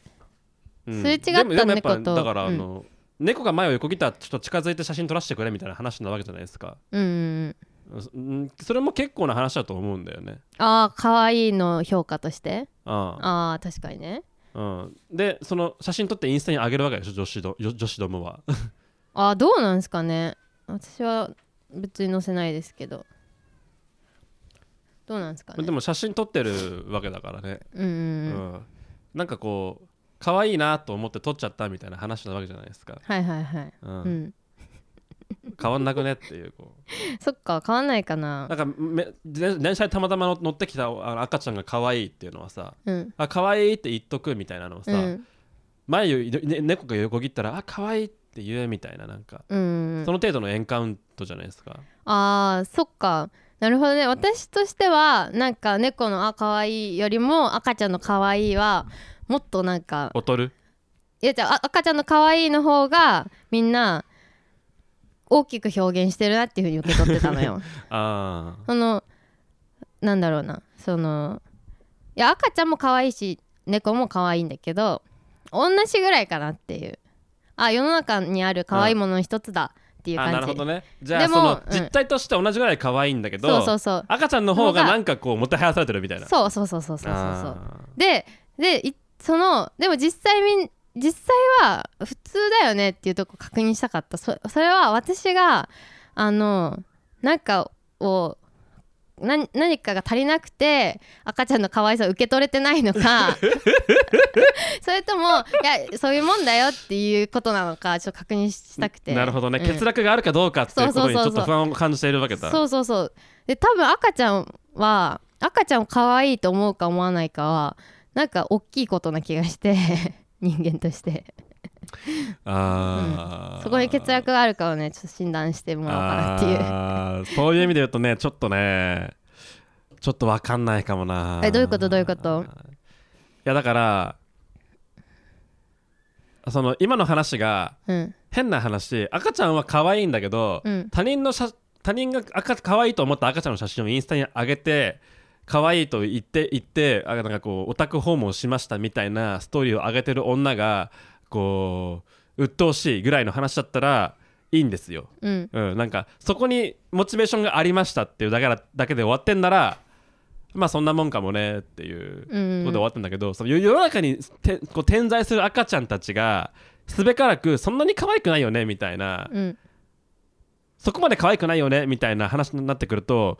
ちょっとちょっとどうどうどうどうかなっていう感じもしてくるかなあーなるほどねどどっちかなわかんないあのその赤ちゃん言うほど可愛くないの話はまあわかるっちゃわかる。うう、んん、でもなんかその、赤ちゃんに対するそのリアクシ世の中の人々のリアクションが過剰だよねっていうことには、まあなんかそこまでなんかこう共感するところがないかなあじゃあみんなあれぐらいこ興奮してるんだ赤ちゃんを見て興奮してるっていうかいやあれも社交なんじゃないそうだからそこを確認したかったのよこのみんな本心であの反応してんのか社交であの反応してんのかまあでも社交ってさうんなんでなんであるかっていうとさ相手が人間だからじゃないやっぱりこうう、んうん、受け取る人そうから赤ちゃんとその母親なりこう父親なりっていうさ、うんうんこうリアクションしてあげたあげなきゃいけない対象がいるから、うん赤ちゃんに対する可愛いは社交になり得るわけで、うんうんうんうんうん犬はさその点があるわけよ変な話わかる飼い主いるじゃん目の前に、うんうん大体はいはいはいはい散歩してると、うんうん、あ可愛いですねってやるわけじゃんうんこれ社交なわけよ社交だねでこれは多分赤ちゃんと割と近い部分があるあーで犬もなんなら本心よりもみんなちょっと大きめにリアクションしてる可能性あるんだ、まあでもね犬はね可愛いからねあでもわかんないでも ね犬飼ってるもんね、飼ってたねうん、あーそっか飼ってたねうん、いうんやでも犬可愛くない犬もいるね、うん、うんうんうん可愛くない犬もいるけど可愛いって言っとくよ、うん、言ってる言ってる言ってるあーそっかそっだかってしょうがないもん目の前に飼い飼い主いるんだからえじゃあやっぱ赤ちゃんも社交かうんまあだから犬程度には可愛いんじゃない、うんうんうんううんん犬程度には可愛いと思うけど、うんやっぱりその赤ちゃんっていうのは常にこうやっぱりさあの親と一緒にいるから、うんうんうん親に向かって言ってんだよあれは可愛いって、うんうんあよかったいやちょっと私今すっきりしたすごいだ大丈夫かな私もちゃんと正常だわあよかった社交として可愛いはちゃんと言ってるし義務可愛いも言ってる し、しある程度には赤ちゃんやっぱ可愛いなと思うし、うん、うん思う思思えるよちゃんと思ってるんだけど、でもやっぱそうだわうんそそのなんかさ私の知らないさ赤ちゃんしか持ってない謎の究極の可愛さみたいなのがどっかあんのかもしれないと思ってたけどそういうわけではないね、うんうん、まあまあちょっと怪しいところあるかもしれないけど、うんでもそのなんか犬によく反応する人赤ちゃんによく反応する人ってのは、うんやっぱその可愛いに対するさ感度とかあさー受け皿がさやっぱ大きめではあるよねきっとそうだね確かうんに確かに、それは個人差ではいいんじゃない別に、そっかそっうか、ん、そっかそ赤っかちゃん可愛いってこうこう突撃していくしていく人いるじゃん、うんうん、それは多分個性なんだよきっと、ああその人の個性ねうん、オッケーオッケー了解した まあ一応一応ちょっとあのフォローで言っとくとそのやっぱいやでも赤ちゃんは可愛いよ、うんいやそれは言っなんとくなんそれはそれはもう今日何回も言ってうるよ、ん、そういうそうそうそううんそれは別に多分フォローになってないよ、きなっんてないとうん、だだしあとあの半日ぐらい一緒にいたらまた違う可愛さが出てくると思うんだ半よね日そのやっぱ知りうん知り合いもうなんだろうなある程度こういろんな変化を少しん垣間見えてくるから少しこうなんだろうな友達ぐらいの距離感になれるじゃんあーで向こうもちょっと覚えてくれてそうみたいなうんそうなるとまた違う可愛さがあるのもあの一応わかるわわかるうんそうですかうん赤ちゃんね赤ちゃんねうんいやでもいまだにさその自分の子供が可愛い自分の赤ちゃんがその異常に可愛いっていうその神話あるじゃんあー神話神話というかさそのそれそういうなんかなんていうのあるじゃないですかみんな言うじゃないですかあー自分の子供はやっぱり可愛いみたいなあーそれはいまだにねわかんのやっぱ体験してないからあ全くわかんないんですよねでそれそれもやっぱりまたし知りたいなと思ってるんーあでじゃあす子けど供を産んどいた方がいいんじゃないえでもさ産んだいざ産むじゃんあ私にはその自分の子供可愛いが訪れなかったなってなっ たらさ不幸すぎないそこにかけて産むんでしょみんな。まあ、そいやそんなことはないと思うんだけどそんなことは全そんなこ然とはなないいとと思思ううんけどだけどうん産んでみなきゃ分かんないってさうんすごいよね産んだら何何が分かるんだろうっていうさ不思議本当になんか大概のことってなんとなくさやる前からさなんとなくイメージがついたりするけど、うん赤ちゃんのその我が子の可愛さっていうのだけはねいまだイメージがつかないんだよねあーまあでも女性の場合はやっぱこう体からボンって出てくるわけだしさうんそのなんか体調としても変化がさたくさん訪れるわけじゃんホルモン的にもこううんうんうん科学的な変化がこう体内にたくさん発生するわけじゃんうんそれはやっぱりこうさうんあのー何かありそうな感じはするよねまあそうだね確かにそうもう確かにな物質的に可愛いと思うようにできてんのかもしれないねそうそうそう産んだらそのシステムとしてさうん明らかにその庇護する対象になるわけじゃんそうんのもううん体験としてもさそのシステムとしてもうそんの体内のシステムとしても、うんうんうんだ女性の方は説説得力があると思うんだようんうんで男の場合は結構あのー話を聞くにというか、うんうんまあ、世の中には実はこれあんま出ない情報なんだけど、うん意外と子供生まれてあこれかみたいな、うんあこれが俺の子供かっていうところからあスタートするっていうやつは多いねあー確かになお確かにねそう男性にはその外部環境が変化するだけでうん男自身は何も変わってないから、うんうんうん変な話、うんその社会的な社会的うん社会的ななんかこうポジションが変わるんですよ、うんうんうんあのこう出産とか子供を持つっていうことここ行為については父になるとそうそうそうそのだからやっぱりこう変化は緩やかに訪れるよね、うんうんうん父親の側にはやっぱりこう自分でやっ追いついていかなきゃいけないわけだよねそう生まれたうんあこれかあ可愛いかもなーぐらいから始まってうんうん始まって徐々に可愛くなっていってでやっぱりこう父親としての自分というものがやっぱりこうその実態に追いついていくようにやっぱりこうこはいはいはいはいはいうなんか振る舞うというかうんうん成熟するというかっうんていうルートしか基本的にないんですようんねうんうん父親であ父親のままうまあの子供を持つことはできないんですよ基本的にはうんうんうんうんでも女性は生まれた産んだ瞬間にもう母なわけですよねそうですねううんんうんうんこれだいぶ男女で違うところですよ、あー確かになー確かにうん、ちょっとなんか子供いる人お便りとかで教えてほしいなやっぱ我が子は我が子は異常に尊いものですかってまあでもそのさその理屈的には、まあ、とあの可愛いはずなんだよ、なんだけど自分の自分の遺伝子を受け継いでいる個体だ から、うんうんそうだね要要は自分が遺伝子をつないだということはこの個体は大事なわけじゃないですか、うんその生物学上、うんうんううんんだから間違いなく可愛いはずなんですよ、うん、うんまあそれを可愛いと思うようにきっとできてきてるから主が存続してんだろうなみたいなあそうそうそうのもるしね孫うん可愛いって言うじゃん言うねそれもそういうことでしょ結局ん自分のこう子孫が2代までこう続続いたいたっていうことと、うんうんうんそうそうそうでかつこいつの面倒はそんなに頑張って見なくていいみたいなさ美味しいとこ取りだっていうねそうそうそううんうんその両方が合わさ合わさって孫ってんのはこことさんに可愛いという、あー確かになネガティブな面あんまり見なくて済むもんあねそうそうそうそっかそっかで気ま気が向いた時だけこうちょっと育児を手伝ってやればいいみたいなさそういう話なわけじゃん、うんうんうんうんでこっちはもうなんかもうそんそれについてはもうだいぶ経験が豊富なわけだから、うんこんなん余裕だよっていう話なわけだよね、うん、まあこれこんこんな大変だとしても、まあ、これは一瞬だよとか、まあ、そういうのも分かるというねそうそうそう、んもう懐深いわけですよね、うんうんあそれが孫かわいいの正体か、うんなるほどねいやおじいちゃんの愛すごいもんなすそんな可愛いんだ孫って本当も不思議だったけどそういうことねなるほどねいやじゃあちょっと満足したなその赤ちゃんの話あそううんじゃあまあナチャラもあれじゃないですかうんまあいつかわかりませんけども、うんハワイになるのか我がもね子どうなんすかねだまあハワイになったらねなったらなっちゃら多分ね相当ね、んあのいいねあのまくしたてをすると思うんだよ ね多分ベラベラベラベラ喋りたいことが多分また増えてくると思うんだよね、うんうんまあそれそれまた見てみたい感じもするけど まそうだね、うんうん、いつもね都合よく喋ってるからあね母ちゃんになっちゃらねうん、母ちゃんになっちゃらねどうなるんですかねわかんないっす、いやまあうんまあ今後に期待ということでそうですねはいはいじゃあお便りいきますかあいいですねお便り行きましょう今日もお便り来てますよありがとうございますねはいいつもありがとうございますありがとうござ皆いますさんのおかげでエピソードがすごく長くなります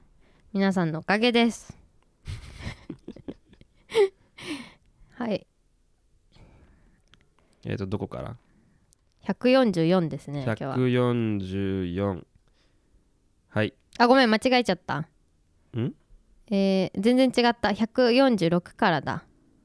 うーんあそうだねはごめいんなさいじゃあ読もうかなラジオネームどんぶらこ藤井さんごきげんよう今村さんなちゃらさんごきげんようごきげんよういきなり大変私事ですがこの度船舶免許を取りましたおお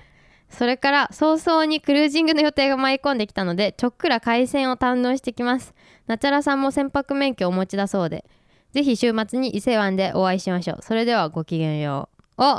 いいですよじゃあ私も船長しますよできんのできないかもペーパー船舶免許じゃないのちょそうペーパー船舶免許だからもう結で構もまあ忘れてる、っとまあここれこれ言ったら大変申し訳ないんだけどなっちゃらにこのなんか船を任せるっていうのは僕は相当に不安だよねなんか、ねよく言われるわうん、だいぶ自分も予習していこうかなっていう気になるよねでもいざとなったらこっちがサポートしなきゃなってねそうそうそうやっぱさそのペーパードライバーのさ助手席ってさやっぱ結構大事なポジションで、そうねうんそうペーパードライバーのその行き渡らない部分についてやっぱりこうサポートする立場なわけですよね助手席ってのは、だからすごくこうなんていうのかなあのー人物とかその習熟というかねスキルのこうなんか熟達が求められるポポジションなわけですよねいやーペーパードライバーわかるの助手席、うんううんんドライブの時にね誰を助手席に乗せるかって重要な判断だよね重要な判断、うんあのドライブの時に助手席がポンコツだと本当にねあの何も ねあのうまくいかない、うん本当に本当に、うんなんなら事故になるよねなるなるなるうん なるほどねうん船舶免許取ったってどんぶらこ藤井おめでとうございますすごいねえしかもクルージングの予定が舞い込んでくることだってあるんすか早々にクルージングの予定が舞い込んできたのでいややっぱこれは船舶免許を取るに値するやっぱ人物だったってことでしょうね、取るべくして取ったんだだねからクルージングを企画したのか誰かがこう持ちかけたのか知りませんけどもうんまあそういうやっぱりこうことを楽しめるグループがあるんですよきっと、うんうんうんうんそういう関係クルージングしようと思ったら人を呼べるわけですよね、うんうんうんあるいはクルージングしたいと言い出すやつがいるわけですようんそれってやっぱりこう船舶免許を持つべき人物かもしれませそんうだよねああじゃあ船舶免許取った方がなんか便利かもなーっていうね、うんその純粋なそうそうそう純粋な必要に駆られて純粋なそのあれ理由でかあの取ったんですねいいっすあれねナチャラはなんで船舶免許取ったんだっけうーんあでもなんか あのやっぱ免許欲しいみたいな免許への憧れっていうのは正直一番大きくてあ憧れね免免許の憧憧れってのはそれは何免許一も般についてそう免許を持ってるっていうなんかの免許を持って持っるてる医師免許でも調理師免許でもいいからそううんなんか免許欲しいみたいなそうそうみんなが自動車免許を普通に持ってることにちょっと憧れかっこいいなっていうのがあってじゃあ自動車免許取ればいいんだけどなじはいゃあそうでも、はいはいそうそうそう自動車免許よりも自動車免許大変そうじゃんそのい結構通わなきゃいけないしそうで船舶免許の方が楽なんじゃないかっていうふうに思ったんだよねで取ったっていうのと あと車はうちないんですけどあのまあそうそうねあでもそっかまあおおじいちゃんちふ船があってだから取ったら乗るんじゃないかっていう淡い期待もあったんだよねなるほ どうんそうそうそうそういう感じでもなんかねそう軽いノリだったんだよ私は軽いノリで友達に「船舶免許とか興味あるな」みたいなこと言ったら「え取ろうよ」って言ってもうその場でもう検索し始めてめちゃくちゃ行動力ある友達でそれで取ることになったっていうあーじゃあまあなんかあれだねうん、船舶免許はもちろん船舶免許としてあったんだけど、うん、なんというかタイミングとバイブスかそうタイ本当にタイミングとバイブスあであれはあれよと私は船舶免許の講習所にいた、ー、うん、うんいやだからあれだよねあその時さカウンターにいたさ友達がさ、うん結局さちゃんと船舶免許取ってさなんかクルージングも行ったみたいな話そうそうそうそうあったじゃんうん、だからやっぱこうその人のせいじゃないやっぱり、そうその人のせいその人のせい、ううんん、ナチュラがこうなんか主体的なこうあれだよねパワーを発揮して船舶免許取ったわけでは多分ないのかもしれないねそうそうなんだよね、 うん、私は私の動機はきっかけでしかなかったんだよその子を焚きつけるあーそうそうなんだよあーそうかじゃあうまいこと使わちゃったわけだなそのそうそうその子がこう船舶免許を取るきっかけについてそうそうそうそうで自分だけちょっと損してるみたいなね、そううん、あんま役に立ってないしこう実はこう 船舶免許もこう世そのんな中的ににあんま使え役なかった役に立たないからそうそなんうかちょっとイライラしてなんか自動車免許に対しての こうなんか不満をもうん漏らすみたいなねそうそうそうとりあえず原付行ってきなよいややだやだやだ怖いもんは怖いですよなんか事故りそうでいや別に事故るかどうかはそれは行動に出出た時の話でさえそういうのないのかなその免許を取るときにさあどうだろうね路上教習ないんじゃない一日で取れるし、あそっかうん、確かにね、まあでもおそ の警察署行ってそのあのうん あの原付のあの講習に落ちることはあるかもしれないねあそうなの試験に落ちることはあるかもしれないよねそっ、かそっかうん、原付原付の免許か確かにないやでももうもういいんすよ私はもう船舶免許だけでいいまあでもその運転するかしないかは分かんないけどさうん変な話自動車免許は持ってた方が圧倒的に便利だからねいやでもそうそうなんだよね本当にうん船舶免許よりは圧倒的に便利だからさ、うんカーシェアもあるしレンタカーもあるし、うんうんううんん、あの国際国際免免許にもできるからさああ外国行ってねあの車で旅行することもできるしねそうだよねうん東京みたいに公共交通機関が発達してる地域ばっかじゃないですからね、うんうんうん世界には。そうですよねうん山奥をね越えてったり砂漠を越えてったりねしなきゃいけないわけだもんでもね山山とか砂漠以前にあれうでん都市部でも普通になんか車しか移動で手段がないみたいな地域はあ山あほどあ確りかまにすからねねそうですねうんううんそのなんかて鉄道で移動できる東京ってめちゃくちゃ異常なんだよね変な話、うんうんううんんそうだねクルージングなクルージングやるか私もまあだからじゃあオルセンクルージング会をいつかやりましょうよなんか記念であー何回記念みたいな感じであ1周年でやりますああいいですね春ちょうどね春に始めたからねそうそうそう1周年は何でもできる時期だねあのいい時期に始めたね私たちはあーかもしんないねうんうんうん一番暑くもなく寒くもなくなはい4月にいいじゃないですか4月にクルージングってえナチュラはナチュラさそれテクニカルにさうん自分でさ船出してさ、うんクルージングしてさ、うんそれをこうどっかのさあの海に浮かべといてさ、うんそのほったらかしにして喋るってことできんの分からん船 長まずそでのも質問に答えられないってどういうことなんだよ船長でもやっぱ船長はいるかももう一人ああなたじゃなくてそう私以外にもああ、うんなるほどね船を操作している常に操作している人は必要ってことだよねまあ多分止めることはできると思うんだけど多分止め止めて喋ることはできると思うできると思うよあそううんできると思うけどちょっとあんま自信ないっすだよね、うんだってペーパーペーパー船舶免許なわけでしょそうそうそうペーパー船長なわけじゃないですか,、うんやんない方がいいかもねやっぱやっぱ助手助手席が必要じゃんそういう意味で言うと、うんがなんなら私が助手席助手席ぐらいの方がいい可能性ああるあねそれはそうかもしれないね、いやちょっとまたおじいちゃん家で練習しよっかな事前にはいそんな感じでまあまああの船舶免許の仲間ができて嬉しいですはい 嬉しいです本当にはい次次、えーラジオネーム硬直人間ごきげんようお二人ごきげんようお二人ごきげんよごうきげんよう前回は栃木のことを散々けなしてくれてありがとうございました 今村さんが日光に行ったとおっしゃっており初めは我々は無駄なことを思ってました宇都宮のことを初手で群馬とかん答えており裏切られました 栃木県の県庁所在地で人口も北関東最大の50万人過去江東区と同じぐらいあ多い新んだ幹線も LRT も走っ LRT って何これ知らないね知らないこれ知らない乗り物出知らてんき乗りた物出てきた走って地下鉄かな地下鉄えー栃木県民の誇りである宇都宮市さえ曖昧な認知なのだと北関東と首都圏に分かれるとおっしゃってましたが北関東も首都圏です、えー新幹線途中駅に、えー頓着がないの発言は途中の田舎なんて用はないわが と言われているようで県内に駅が3つもあり東京から宇都宮まで50分でほぼ東京だみたいな思っていたのですがそんな考えを踏み潰されたようでしたこれですよこれ僕が求めてた回答はこんなにけなしてくれてありがとうございます真の東京都民あるあるとかもっとあったら教えてくだ さいなるほどなるほどねでもさ、うん東京から宇都宮まで50分だわっていう話だけどさ、うんそのまず東京駅って基本的にやっぱりこう目的地になりえないわけだよねいやわかるわかる そうそうそう 東京駅から渋谷に行こうと思ったら山手線多分2 30分かかるよ、うんうん、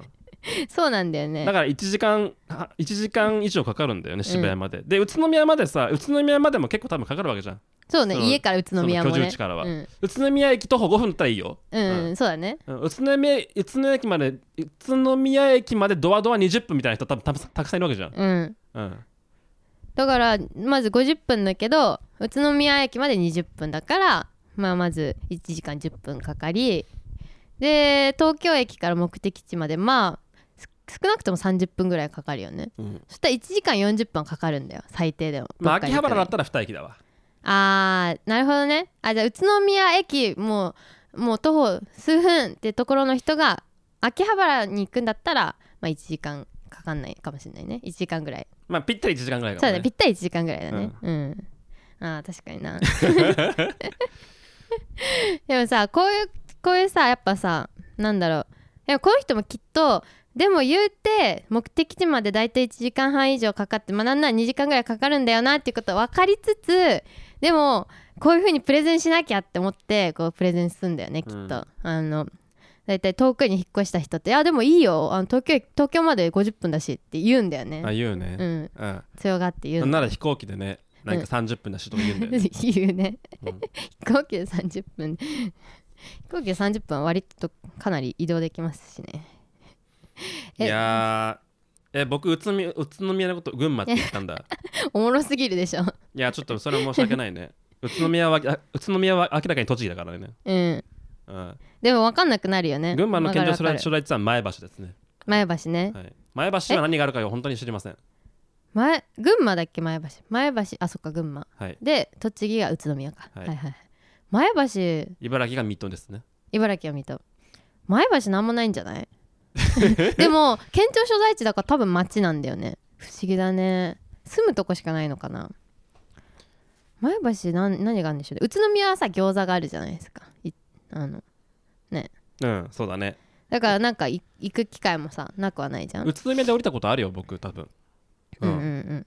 餃子食った宇都宮でぎょ餃子食った餃子食った私もね実は宇都宮で餃子食っ食いに行ったことある宇都宮にあ本当、うん前橋はね確かに前橋なんかあんのかな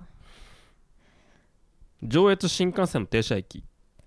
があるの前橋にやあのなんか宇都宮群馬にさ新幹線3駅止まるって書いてあったからさあそうだね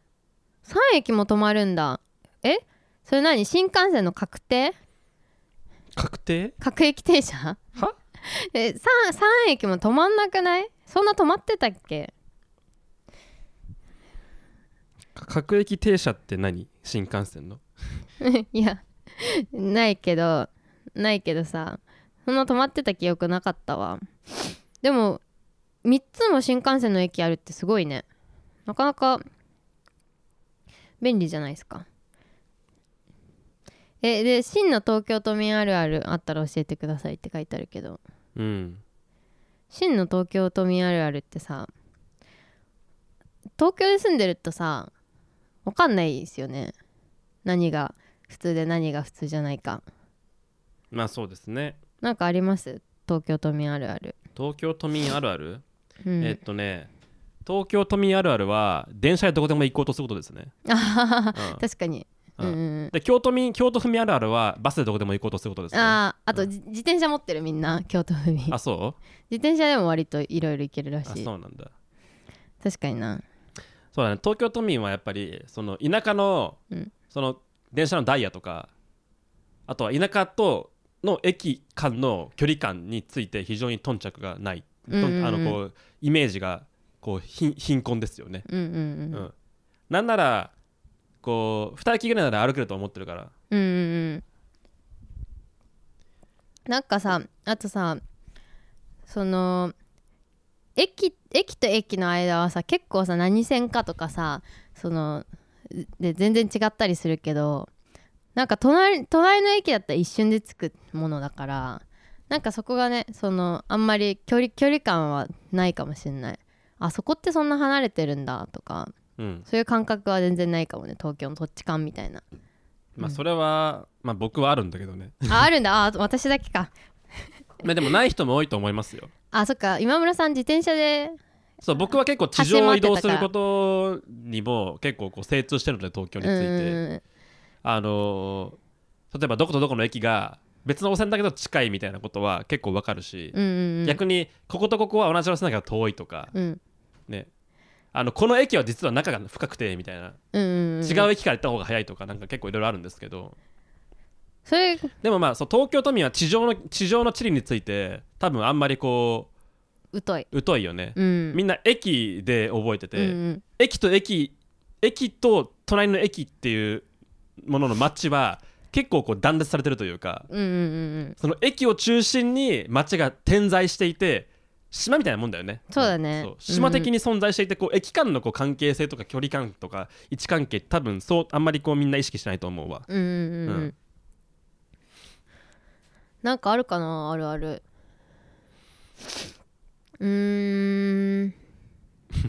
と栃木県民のこれは宇都宮市でさえ曖昧な認知なんだ とあー失礼いたしました北関東も首都圏ですってさ首都圏ってなんなんなんですかでまあ東京にアクセスできる県経済圏ってことじゃ ないじゃあ決まってるわけじゃないのかなみんなの大体の認識で首都圏っていうふうに使われあでてるのもか定義としてちゃんとあるんじゃないのわかんないけど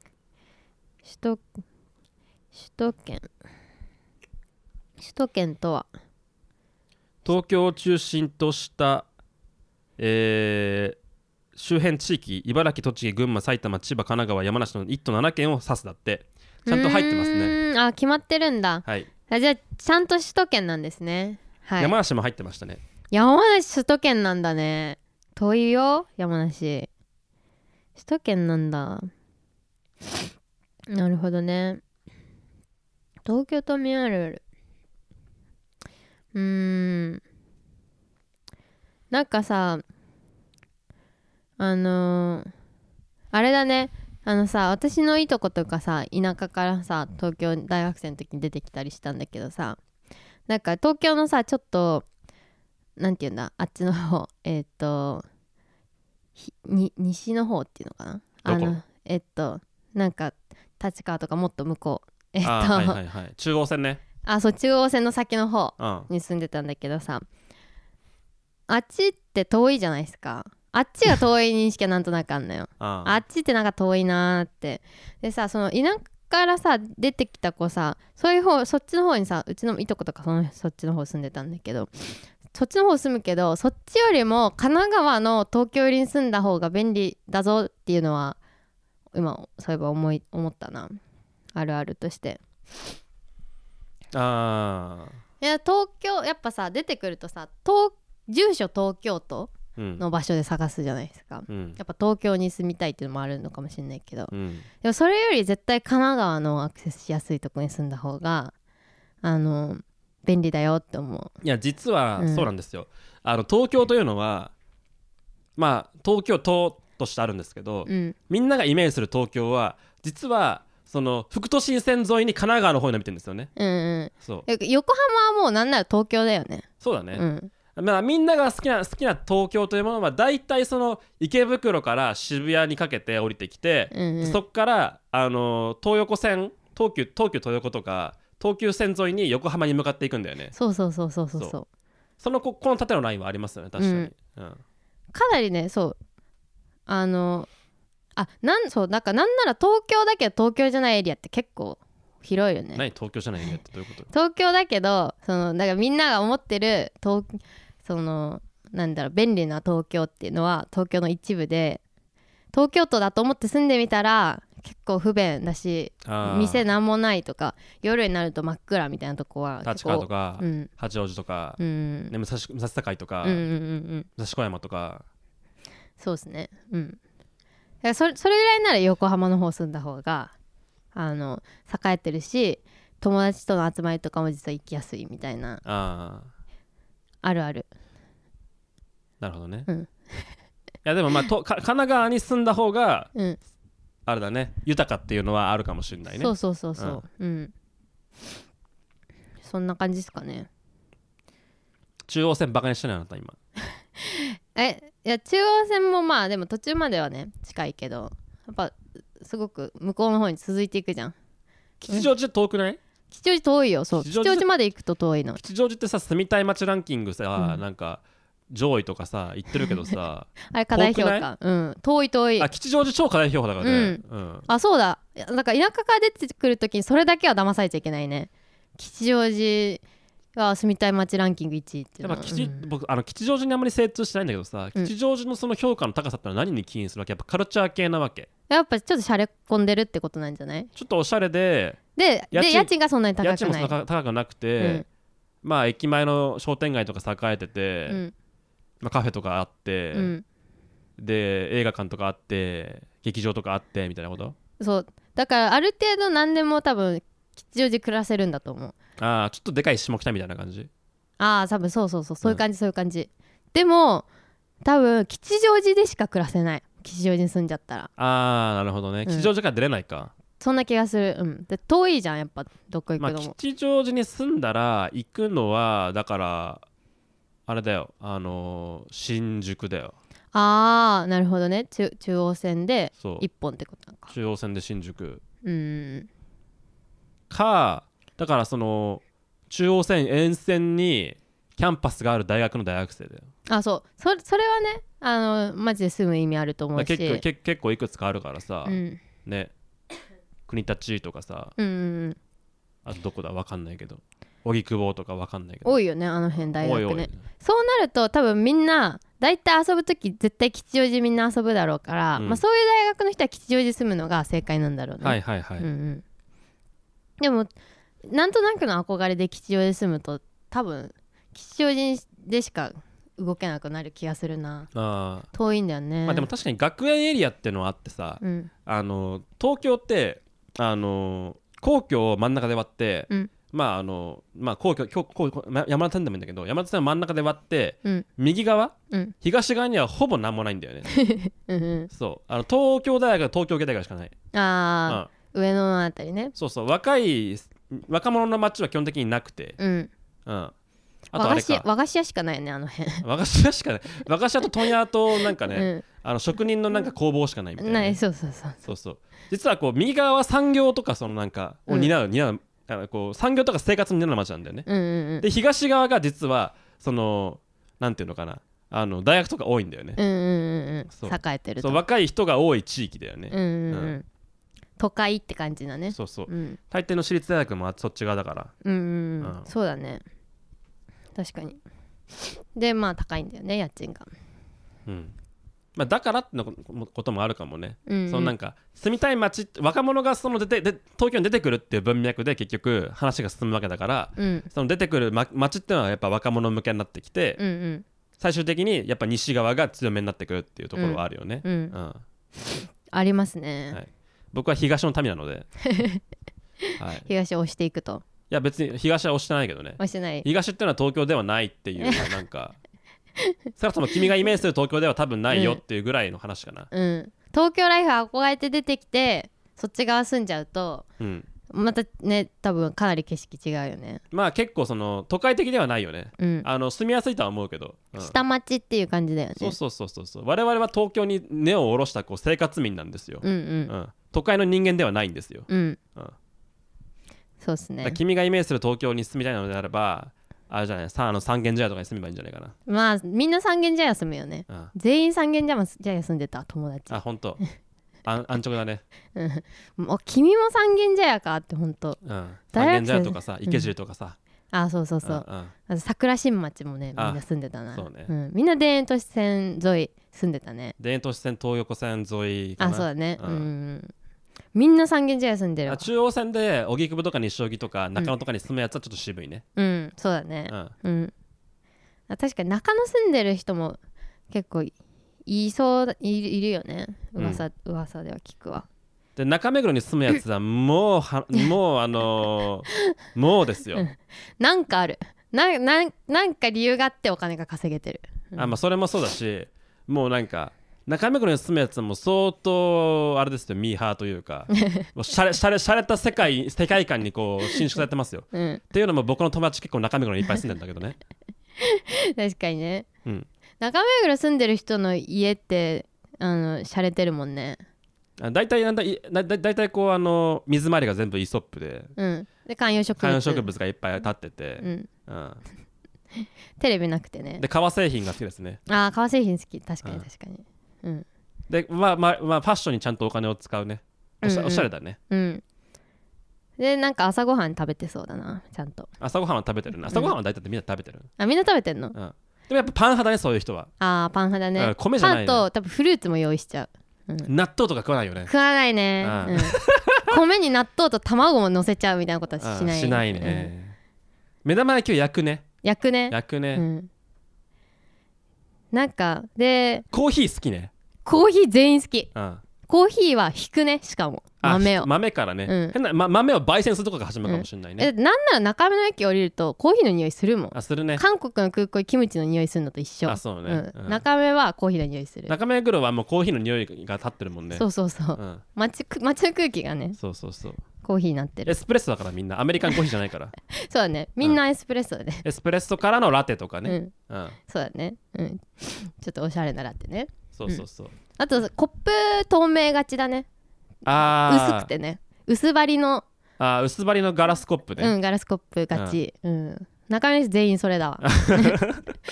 中中目で薄張りのコップ屋やったら多分めっちゃ儲かる全員それだかあーら、そうねすぐ割れるからあれあすぐ割れるそねうすぐ割れるから、うんみんな買う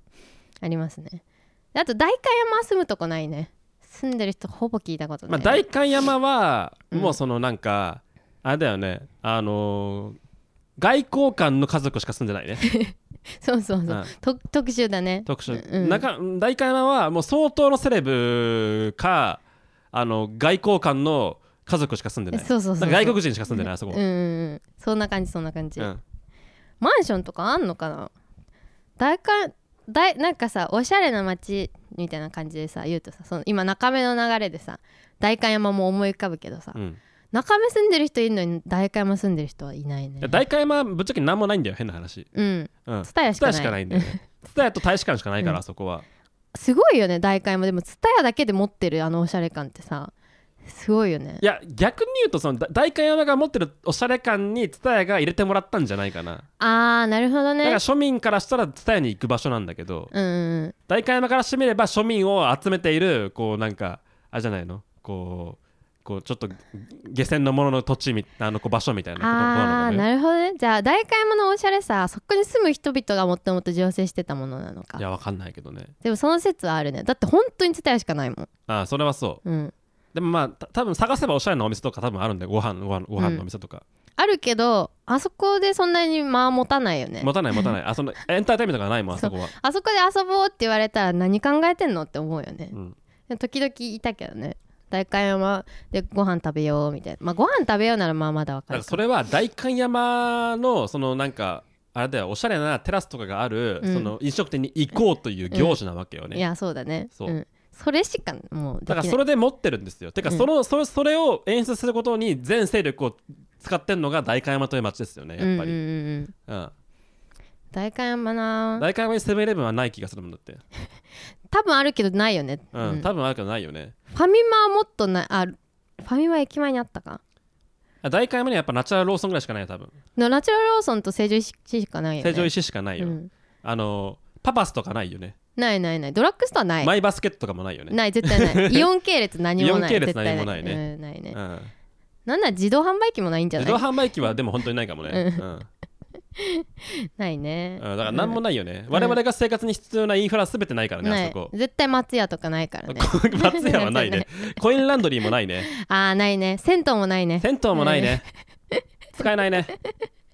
あったとしてもねそうああないんだよねうん そうあのおしゃれな生活の出して代官山に住むやつはもうエアプですよ本当にエアップエアップ、ううんん生活エアップ、生活エアプ、うんあれはもうなんか自分の生活の面倒を全部金で解決できる人間が住む場所だか うらん、うん、そうだねそう貴族の街であるねそうそうそううんあそこでなんかあ生活ちょっとするのは無謀ですよ、無謀無謀、う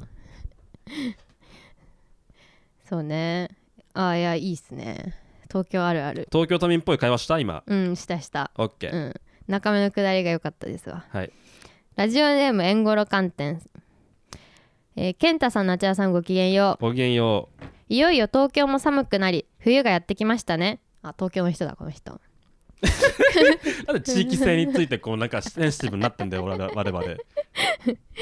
突然です大が、体大体日本全域寒くなってきたよ寒くなってうん寒くでなっもていきたやこの人東京も寒くなりって言ってるから東京の気候を体感してますよって言ってるってことはこの人は自分は東京所属ですっていう主張なんだよあそうですうんかこの人は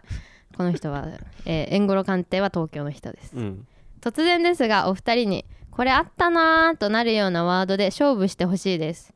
懐かしいとまでは言えないけれどそんなの流行ったなーと裏をついた方が勝ちとなります はいちなみに私はこちらのワードで勝負させていただきます。リモート飲み会。いやー強いよおこーれリモート飲み会ちょっと強いよこれこれもう勝ち確信して言ってんじゃないのこの人。だからリモート飲み会にうん勝てる引き出しあるかお前らっていう挑戦状ですようんこれは明らかに喧喧嘩売られた嘩売らね。れましたねこれはえー、強すぎんなリモート飲み会。あったね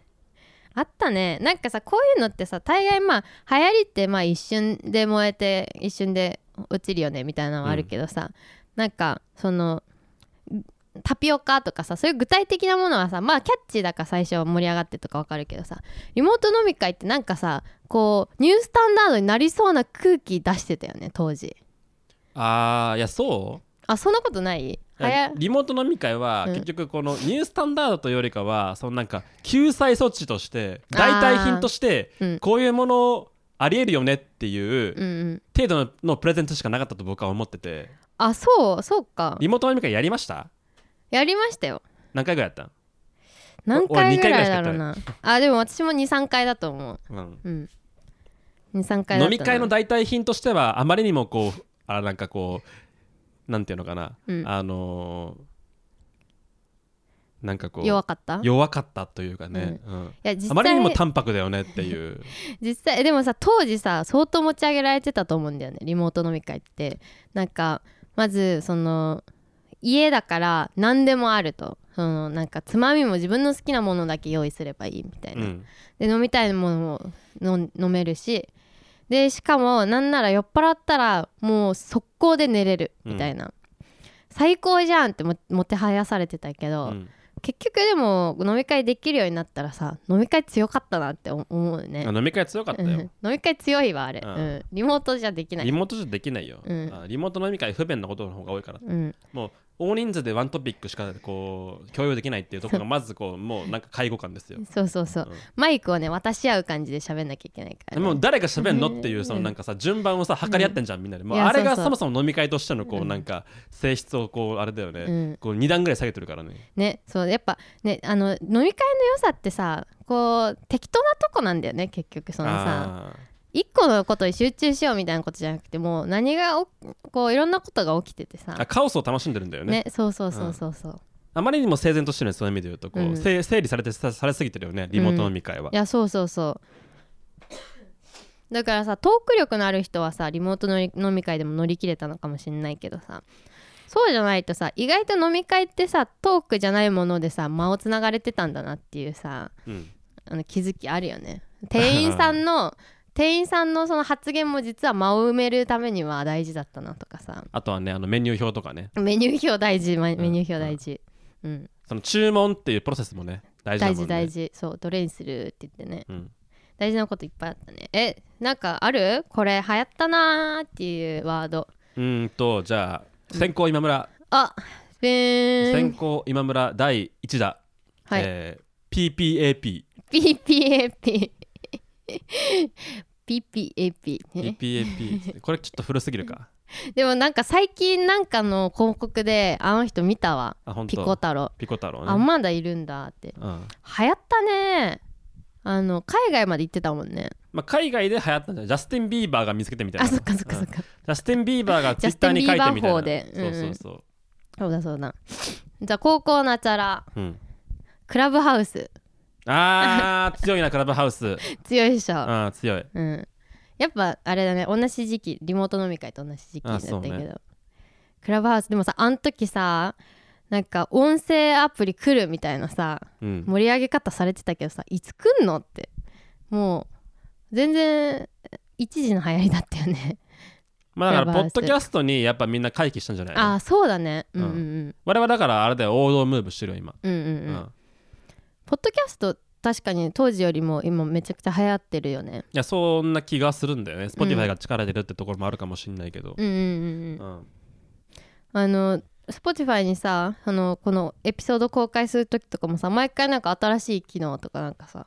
ちょっとこんなことができるようになりましたよとかうんなんかこういう tips ありますよみたいな通知来たりすんだよねあそうであー力入れてんなーっていうのがうんうんすごい感じるけど、あれねクラブハウスは死にましたね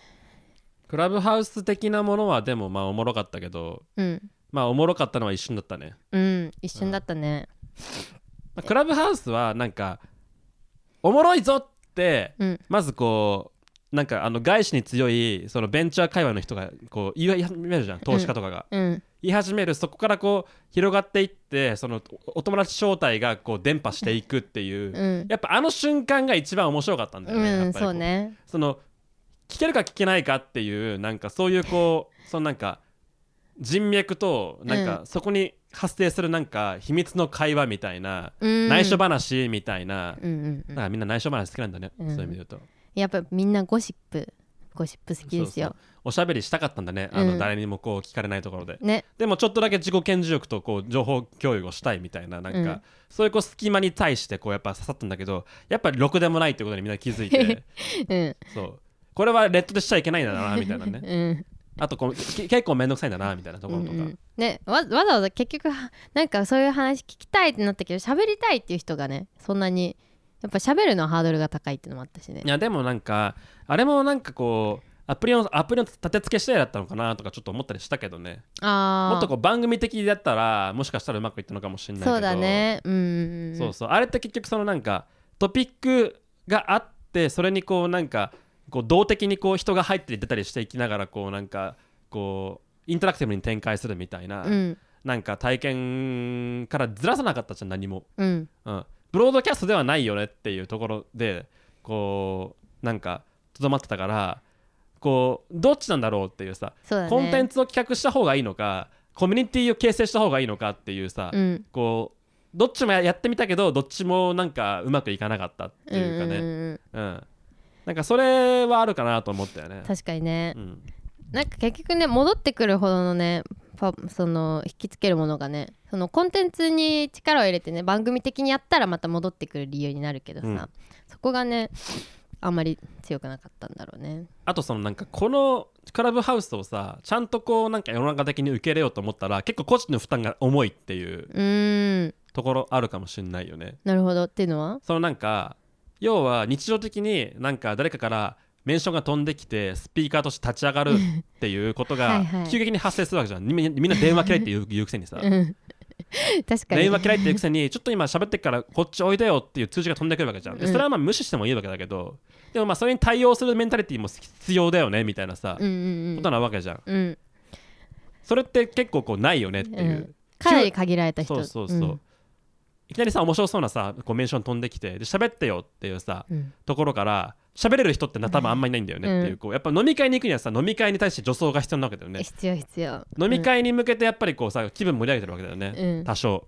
あるあるあるで座ったらよし飲み会するぞっていうこうなんかこうポジションにこう座ったわけで、うんみんなさ気軽に飲み会行ってるようでさちゃんと心の中でデッキ揃えていくよね多分ああーあの人とあれぶりだからあの話しようとかさそう今日の飲み会どんな感じかなっていう、うんうんなんとなくのこうなんかイメージとか、うん勝ち筋みたいなものをこう構築しながら飲み会に向かうようねんいやっぱそりうそうそうそうそう実はねしょうもなさそうに見えてねそうそうそうなんかある種合コンと同じなんだよねああそうだねだから合コンって結局さその出会ってさうん仲良くなるっていうさ、こう具体的な目標があってかつ相手は他人っていうさ、うんゼロゼロベースで始まりますよみたいなさ、うんところがさちょっとゲーム感がそう強いけどねあるあるから結局そういうその前準備というか、うん仕込みの部分がさ強いわけだけどさ、うんこううっすらみんなしてるよねやっぱりこう、うんどんな飲み会でもやっぱいい飲み会にするっていうねみんなその目標に向かってねそうそう、んあいつと久しぶりに会うからこういうこと話せるなとか、うあんあいつにまつわるこういうエピソードが多分なんかみなんかこう見えててなっちゃらもしかしたら結婚したみたいなあ話なそわうけそだようねあれ聞いとこうってねそうそうそうんそうそうそうこれトピックになるなみたいなネタ出しあるよねうんだから突然「はい喋ってください」っていうのは無理なんだよね結局多分あんまない本当にまあ難しいというか、あー嫌だよねまあ嫌嫌もそうだよね、うんだって僕らもこの収録まあ今日何話そうかなと思いながら僕はここ来てるからそうそうそうそうそううんトピックねそのこのトピック話そうっていうのも事前にねあこういう話にしようかなっていうのがね、うんあるわけだもんねまあ少なくともここに来て2時間なんか喋るっていう心構えはできてるわけよ僕は、うんうんトピックの見見通しはなくても、うんうんうんううんんそれって結構大事なことだよねっていうそうだね予想可能なイベントが待っているっていうことはさ、うんうんうん結構こうなんか気分がいいわけだけど、うん予想不可能なイベントが急に飛んでくるのは多分結構気分が悪いというか、こううんびっくりするところあるんだよねきっと、あるねそれだわクラブハウスクうん、ラブハウスで盛り上がりましたけどこれそ勝負勝負ワード勝負はいどうすかクラブハウスの勝ちクラブハウスの勝ちかな勝でさクラブハウスのさ流れでさもう一個さ思い出したのでさマストドンってあったよねあマストドンねあれのなんなんだったんだろマストドン使ったことありますうないです一応アカウントは作ったけどその時にちらっと見ただけで結あー局よく分かんなかったですマストドンはなんかあのー自立分散型っていうのかなああいうの、うーんうん、そのツイッターみたいな空間をサーバーとして立てるんですよねうんう、んうんだからそこに参加する人はあのー何かしらこうテーマを持ったサーバーについて参加する人なんですようんね。うんうんただそのそそそ外もつながるというかねうん、うん、あそうなんだサーバー同士もつなサーバー同士ををこうなんていうかその横断することもまあ可能っちゃ可能みたいなところはあるようーね。んそれはなんかサーバーの設定にもよるのかもしれないけどうんうんでもなんか最近これディスコードでいいなって思い始めたわ。そうだね、うんタイムライン型のディスコードだったんだねそうそうそう、うんつぶやきに特化したディスコードだったね。うんうんそれはディスコードサーバーにつぶやきっていうチャンネルを作ればいいだけだから、うん、うんううんまあ、それでもいいんだけどねん、そうだね確かに、はいじゃあそんな感じでこういうのあったなーってのあるよねなんかあるかなまあいいやでもリモート飲み会の勝ちですかねこれはリモートの飲み会対クラブハウスハウス今そう最終決戦あーどうかなむず結構いい勝負してると思うあいい勝負してるうん、個人的にはリモート飲み会の勝ちかなうん私もなんかそんな気がする、ううんんなんかクラブハウスあああったねーっていうそそこが強かっただけでうん、やっぱあーあれ流行ったけどなくなったね感はやっぱリモート飲み会の方がちょね PPAP 弱すぎたなピピエピエピ弱かったねちょちょっと懐かしい気持ちにはなれたけそどうそうそうノスタルジーしかないね、うんあーそんなんあったなーか難しいな難しいそう難しいんだよこれうんはい次はいラジオネーム安田ックスモール BBQ 過去村人使い村人使いこれはスマブラですねあスマブラあキャラクターでいるんだすその村人村人村人を使う人これの人はあああー何のキャラクターか分かる村人あ分かったかも何ゼルダブブーあ違う、はいえーナチュラ動物の森やったことないのあるあるっしょ、うんありそうだよねうんあああいああいうのは向いてるああうん動物の森の村人ですあそうなそのう主人公村人あれ村人って言うんだそう村人って名前あそうなんだちなみに静もいます自然もいるんだ静江もいますね自然強そう静江あんま強くないですねあ弱いか、はいそっかそう動物の森はできるよその難しくないから操作が、 操作が難しくないからね何もアクション性ないからねあれそうあと何もせかされないじゃんあれってあほとんどそうあそうねうんそれがそうじゃないとねやっぱねパニックっちゃ うからねゲームって基本ああ運転とか絶対しない方がいいねでしょ、うんそうなのはい村人使いはこれ結構癖強ですね、あもうこれで性格わかるまあ、性格わかるかどうかはわかんないけど、うんまあそのなんていうのかなやっぱこう王道じゃないんですよ そうだろうねそう剣キャ ラ剣キャラでもないしうん殴りが強いキャラでもなくて、うん村人ってのは結構トリッキーで、うんパチンコを巻きながら深みを通してコンボを決めるっていう まあ飛び道具キャラですよ基本的にははいはいはいはでい埴輪埋めるとか埴輪埋める埴輪埴輪埋めるのは自然か埴埴輪を飛ば相手に向かって飛ばすとかパチンコ玉を飛ばすとへーか、まあ、そういうなんか結構こうトリッキーなあのトリッキーかっこまあこすいキャラうん戦い方を 得意とするのがまあ村人ですかねあーなるほどねパワーじゃなくてちょっとあの悪知恵というかテクニックうんうんうんでまあかっこよくないし基本的にやっぱりうんそうだよねそうかっこいいキャラじゃないから、うんやっうんぱその辺もちょっと癖強ですよねう、んうんそれを選んでるっていうねうんえちなみに今村は何使いなんですかあー僕はインクリング使いかなインクリンクインクリングインクリング何それそれはあのスプラトゥーンって知ってますああ聞いたことありますよあのい イカがあのーイカがあのーインク吐くやつインクを撒いて陣取りゲームをするシューティングゲームなんですけうんど、うんうんこれはあ流行の、ってだるねから最近のあのー任天堂のデカゲームですけどね結構、みんなやってるよねそうみんなやってる、うん流行ってるやつそうの主人公というかキャラクターですねインがインクリンイングクリングイカちゃんえイカリングってことインクリングっいやて知らないえでインクあそっかスプラトゥーンがインクだからえー、イカちゃんを使ってんのそうイカちゃんを使ってますえあのなんか擬人化されたキャラクターじゃなくてイカそんイカそのものなのいやあれはイカそのものなんだけどそのなんか進化したイカなんですよ多分設定上あああれはイカなんだイそうカかみたいなのかぶってるってわけじゃなくてそうあれはイカなんだけどだからイカだから泳げるんですよあインそうなんだそうインクの中を潜ってこうイカイカ形態になって泳げるんですけど、うん人型にもなれてそう人型で戦うわけですよね、うんうんうんこう銃をと使うというか、うんううんえそれは何なんなんでそれ使ってんのインクリングななんか好きですか好きなの使ってんのかなふんうんふんかわいいとかあのあのインク塗るんですよ相手に向かってあそうなブんブブだブって相手相手をインクで塗塗るとダメージが上がるっていうそういうギミックがへえ面白いねそう戦ってるとインクはげてくんだけど、うんインクまあインクまたつけるとダメージ上がるから、うんそへえおもろいねうそういうそういうことですへえはいえー今村さん、なちらさん、ごきげんよう。ごきげんようごきげんう。栃木県の3つある新幹線駅のうちの1つから週3、4ペースで丸の内に新幹線通勤してる安田区 です。特急料金自腹。えーすごっ自腹マジまあでも、これは、うんこれは首都圏ですよ。これは首都圏そっかそっか通ってるってことだもんねまあその3つあるうちの新幹線駅のうち1つから1つのどこどどれぐらい近くに住んでるかによりますけど、うんでもゴールは丸の内だから東京駅でいいんですよ、こうんれうは。んううんんあそうだね珍しいパターンだねそううんで多分丸の内に用があるぐらいだから多分なんかあのーなんか非常にこう収入のいいお仕事をしてんじゃないのかなと思うんですけどうん丸の内金持ちしかないからさうんでかい会社しかないあ金持ち企業しか住めない、ねあのー住めないからあそこは、うんうんあそこはねででもそそうでもないか意外と中小企業あるのかなあそこどうなんだろうねうん八重洲側はあるか、ああで丸の内って書いてあるからこれうんそうだから丸の内ってことはも丸の内にはでか企業しかないんじゃないかな、ういわゆる丸の内 OL っていうぐらいだからうねん、でっかい企業しかないでしょうんうんあ金融とか不動産とかねそうそうそうそうコンサルとかねコンサルとかね、金金回りのいい会社だけうんうんあとリクルートとかね、うまんうあ、んリクルートは八重洲八重洲側か、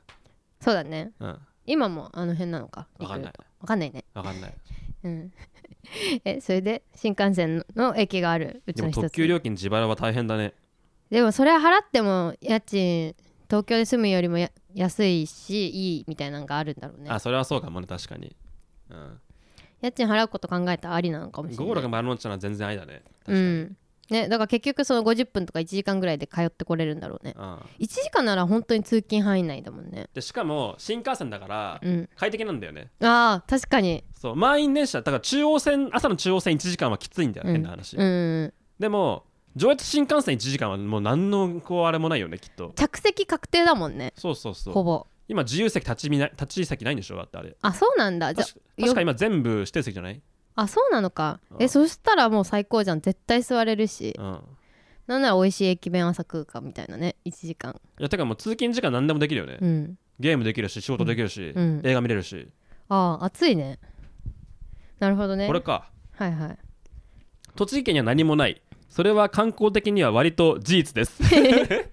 あー事実認定されました ね栃木県民多かったんですねしかし住むことを考えると都内き都内通勤圏内でも安く家が建てられて良いです1億円とか払って港区の集合地かっこ練馬区の狭小住宅うん港区集合住宅おわみ練ここ馬は区の練馬区の狭小住宅うんに積み込まれて詰め詰め込まれてる場合じゃないです よと社内で言いふらしてどんどん嫌われるムーブが板についてきた今日の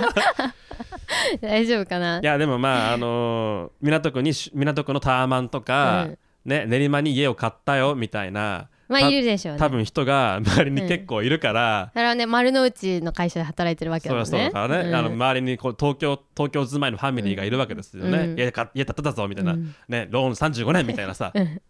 う話がある中で、ね、そんなちちそんな狭っ苦しい家に1億払ったのかお前はみたいなうん話なわけですよね。敵多いだろうね丸の内の会社に勤めて港区に住む人なんてめちゃくちゃ多いでしょ多分、あーなるほどねう。ん、だからもうほぼ敵の中で頑張って戦ってんだろうね 栃木栃木勢として栃木勢としてね、うんでもまあ豊かそうだよね朝起きられればさ別ねになんか何の問題もないし、うんなんなら新幹線通勤快適だからねいやそうそう1時間だったら都内だけどもっと時間かかってる人絶対いるいるだろうしで丸の内練馬は結構かかるよそんぐらいうんかかるかかるまあ電車で来よ来ようと思ったら丸の内練馬だから、うん。あれだよね、多分新宿経由とかなんのかな。かなうん、うん。まあ丸丸の内線沿いに住んでたら早いのかな20分とかで行けるのかなああ、丸の内線練馬通るか。どうなんだろう練馬区がどこにあるかよく分かってないけどあー僕もね、ちょっと練馬区詳しくないんだよね。練馬区ね練馬区影薄いよな練馬区はベッドタウンですよ、やっぱうり。んうんで嫌われるムーブが板についてきたとはい、あ続き読みますね。はい、えー都内の人々は環状線から離れるほど空気が薄くなり、文明も未熟であると信じてる節があるようで、全然話が通じま せん。空気が薄くなる文明も未熟ででもまあねそ飛んで埼玉でそう書いてあったからなえこれまでのお話を聞く限りではお二人も東京に取りつかれた貴族という名の、えー河津河津川河津的側面川津的側面がちらほら見え受け見受けられますが中長期的にはお考えになったことはありますか試しに45歳ぐらいのライフステージを想定してお二人のそ理想の住まいをお聞かせお聞かせくださいなるほどねあーちょっと痛いとこ疲れてきてな、うちょんっとこれ痛い痛いとこ疲れてるよちょっと川津的側面が分かんなかったわ河津ってなんすかもう川屋の話ずっとしてるからさあそれトイレ一瞬トイレの話かと 思っでたも都内の人々は環状線から離うれわ離れるほど空気が薄くなり文明も未熟だと信じている節があるようだ、空気薄くなるってまあ、文明が未熟っていう言い方もいいね、う文ん明が文明が未未熟熟 未開の地みたいなねいやでもね東京に家は買わないなうんうん僕が相当リッチになったら話は別だけどそんなことはそうね多分ないからうんねわわかる私もそもそも家を買うっていう選択肢が家は家を買うんだったらそれはもうなんかいい土地の中古のマンションを買って、うんそれをまた貸しした上で自分は賃貸に住むないやそうねだから買うってなったらやっぱり資産的なさ価値があるあないと買わないじゃないですかまあ、あとはあれだよね、あの夢のマイホームみたいな夢のマイホームね、うん、私たちの私たちが建てたお家っていうさ頑張ってきたねって言ってね住むわけだよね 頑張ってきたねってその、うんやっとマイホームだねってあご言めんなっさて、い、はいうん、マイホームの憧れありますいや僕はないけどねまあなんか楽しいんだろうなと思うよそのなんか注文住宅っていうものは、あーいろいろみんなでき家族で決めるのねそそううそうそうだね確かにそうまあなんかそのあれだよねあの夢のマイホームっていうところなんか親お男が稼いで女あの女女性がこうなんかマイホームを持ちたいみたいな さなんかい勝手なイメージになってくるさ、うんうん、そのなんかお奥奥さんがこういうお家が欲しいっていうこういう間取りにしたいと かキッチンこんなのがいいとかいろいろこうやっぱ要求があるとうんいうのを叶えてあげるみたいなさ話にさ聞こえてくるわけよ、そうだね基本的には、うんうんうんちょっとねそういうのはちょっとなんかうん勘弁してくれって感じがするけどね、勘弁してくれの一つだようね、ん、えー、45歳ぐらいって何年後15年ぐらいかなそうだね 20年で弱も面白いね、うん、社内で言い話どんどん嫌われるムーブが手についてくる今日この頃ってそんな1億もローン組んでそんなしょうもない家家建ててお前どうすんのよって頑張って働いてんのにって、まあ、そんなこと言わないかもしれないけどいや絶対そんなことよりもい宇都宮がいいってとか言うわけでしょ、宇都宮栃木に住んで家でバーベキューしようぜって言ってんだよあでもちょっとごめん宇都宮にはごめんあの、新幹線多分止まんないわあじゃあなんえ宇都宮駅じゃないの新幹線止まんのどこなんですかねみんななんで3つあるよって言いつつ教えてくれないんだね具体的にはいやそんなの分かるだろっていうことなんだろうと思うんだけ どあーなるほどねちょっと待ってねさっき調べたんだけどねえっとねし知ってる名前なかった栃木県の新幹線駅栃木新幹線ちょ意外とね出停車駅てこないんだよ栃木県新幹線止まる駅え本当だパッと出てこないじゃんこえ小山駅宇都宮駅那須塩原の計3つですあーじゃあ宇都宮もあんのか那須塩原那須塩原はさ絶対さあの山じゃんまあ那須塩原っていうぐらいだからね多分都内に通勤する人は住まなそうだよねでも小那山駅須塩原住むのいいなね素敵な暮らしだろうねそこ住んだらいや私さ正直さこんな感じでさいいろいろさ東京乙女あるあるとかさっき言ったけどさ全然東京暮らし向いてなくてさうん那須は全然向いてないと思うようんそうただ東京に産み落とされたから東京に住んでるだけで、うんあの虫とか植物が好きだからあと牧場とか動物園とかなんか牧場好きなんだよねそう山も好きだしだから本当は山があるとこ住みたい木が生えててああ、うんそなうんで東京に住んでんのだから東京に産み落とされたからしかも東京のだいぶ真ん中の方に住んでるからね そうそうそう、うんめっちゃ東京っぽい東京に住んでるんだそけうどナチュラ貴族だからそうそう貴族貴貴族暮らしをねしてるけどね本当はねももっうとみんなが想像する想像するあれだからねあのエセ東京じゃなくて東みんなが想像する東京でもなくてもうガチの東京だからね、本 当に、うん、そそれだけ言っときますけどそうですねそうかなりかなり栄えた東京にそうもう東京東京ど真ん中ぐらいの感じで住んでるからなちゃうんんそういやでもねその本当はなんならちょっと田舎のもう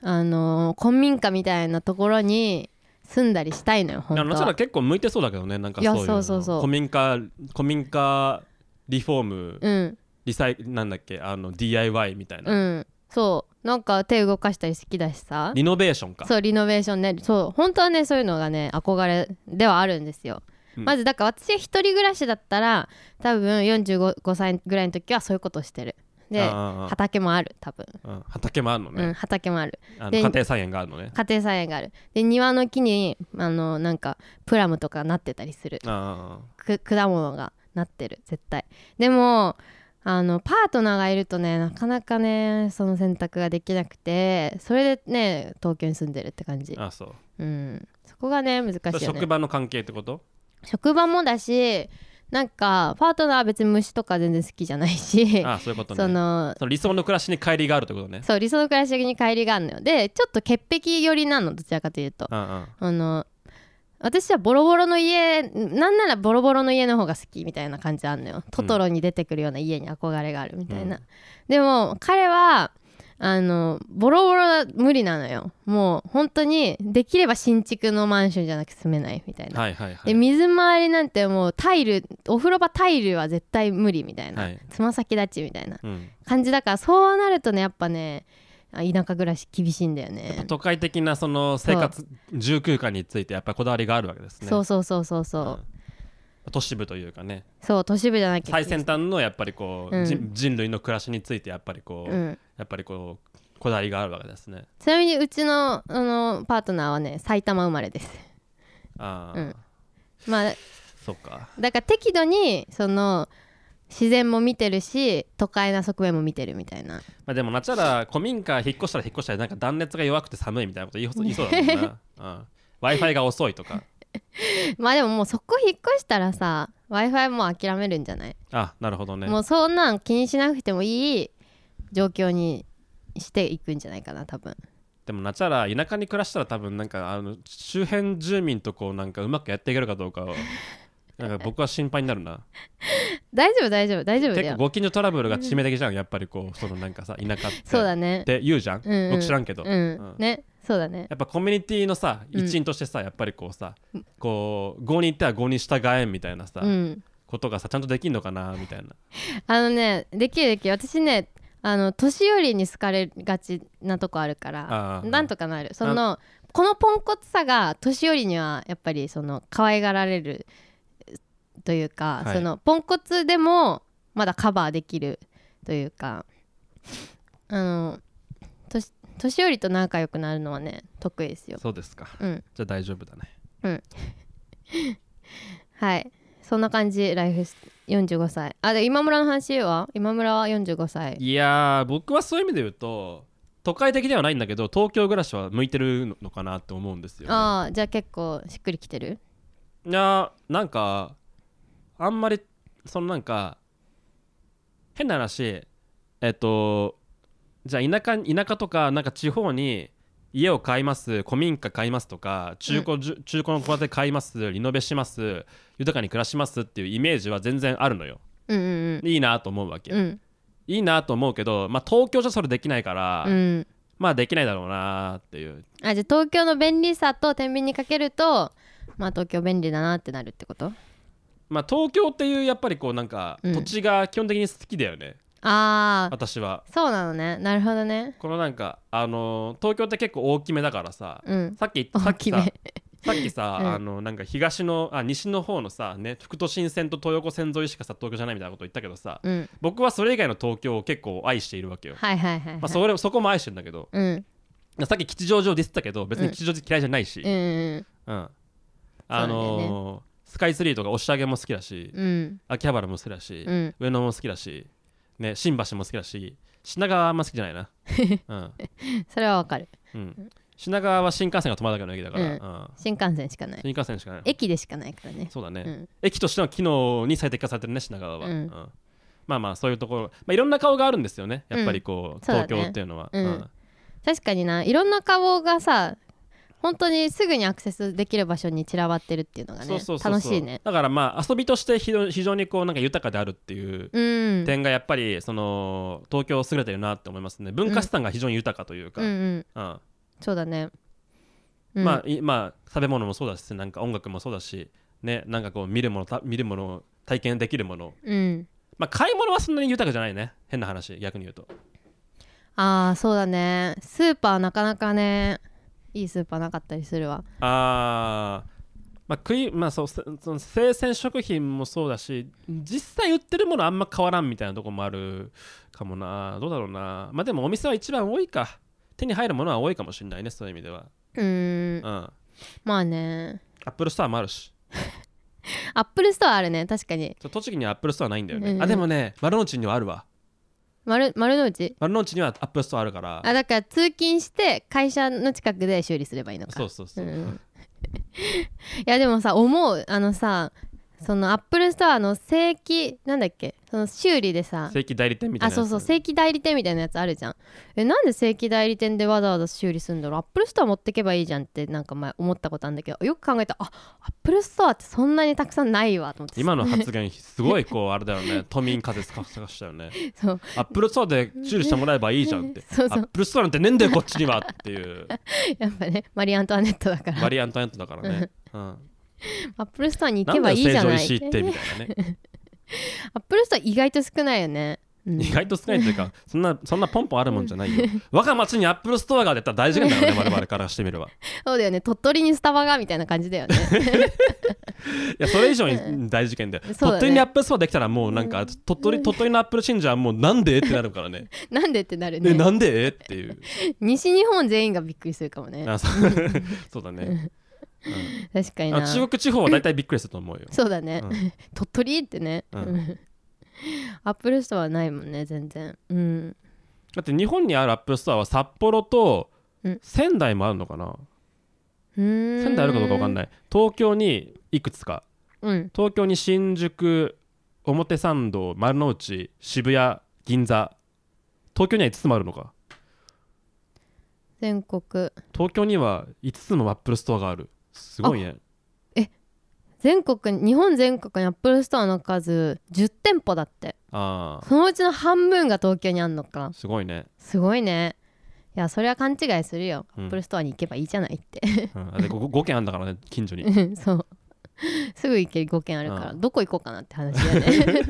確かに表参道と渋谷どっちが近いかなみたいなねね予約時間とか見てさそうそうそうあこっちの方が空いてるからあっち行くかってうんねそうそうう、そうんそういう感じですよねなら新宿も行けるしねみたいなうんうんうん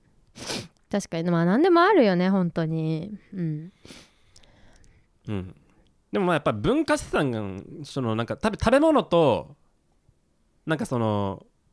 食べ物と文化が大きいねうんううんうんんなんか映画とかうん演劇とか音楽とかそういったものって結局そのここに集中してきているから、うん他にこうなんかあの供給ハブがないんだよねないねどこの地域にも、うんうん基本的にはやっぱりこう縮小していって、まあ、介護官じゃないけどその似たようなことをもう少しこう規模小さくやってるみたいなうんうんうん話しかなくて、でかつまあそののそうだね頻度とか点在してるそのなんかしなんかこうね機会も少ないっていううんうんうんところを考えると東京って豊かだなと思いますね。いやそうだよねそのさ、大きいものというかさおなんだろうなそのだから海外の流行ってる映画とかもさ東京だったらさ長いこと映画館でやってたりとかもするけど、うんまあ、それもさておきそれもさておきってかそれもそうだけどあの逆にちっちゃいものもさ東京にしか来ないじゃないですかあやっぱ、うん、需要をね集中させないと、うん、だから海外のなんかマイナーなものとかそういうマイナーカルチャーっていうのも東京は多いなっていう気はーあーする。ねまあ私は別にそれを摂取ししてないから うんあの具体的には分かんないけどうんでもさそれこそさ今村さんアニクラ好きじゃないですか、はい、アニクラなんて東京にしかないんじゃないの そんなことはない。そんなことないそんなのことはない。大阪にも福岡にもあるみたいだよ。あそうなんうだ、ん、あーじゃあ大阪か福岡なら引っ越せるね仙台にもあるかもしれないね。札幌にもあるかもしれないけど。ああそうなんだアニクラ結構いろいろあるんですね私は秋葉原にしかないと思ってました いや、その、専門にしてるクラブというか箱があるかないかで言えば、ないことの方が多いのかもね。うんうんイベントはあると思うよ。うんああなるほどねうんうんうん確かうんに確かにうんまあだからねそのやっぱカルチャーいろんなカルチャーに触れてる人は東京が一番ねいいですよいねや、そのなんか、あのー文化資産が全然違うっていうのは、なんか、これもなんか X かなんかで見たんだけど、うん結局そのあるあるある地方に住んでいる人から人からしてみればこのこのイベントのためにわざわざちょっとこう大きい町まで出て行っうて、ーんえーそれに向けて予予定を立てるみたいなはいはい感じで例えば年に1回とか半年に1回とか,、うんね、1か3ヶ月に1回とかそういうこうなんか気合いの入れ入れ方で何かを目指してた楽しみに来るんだけど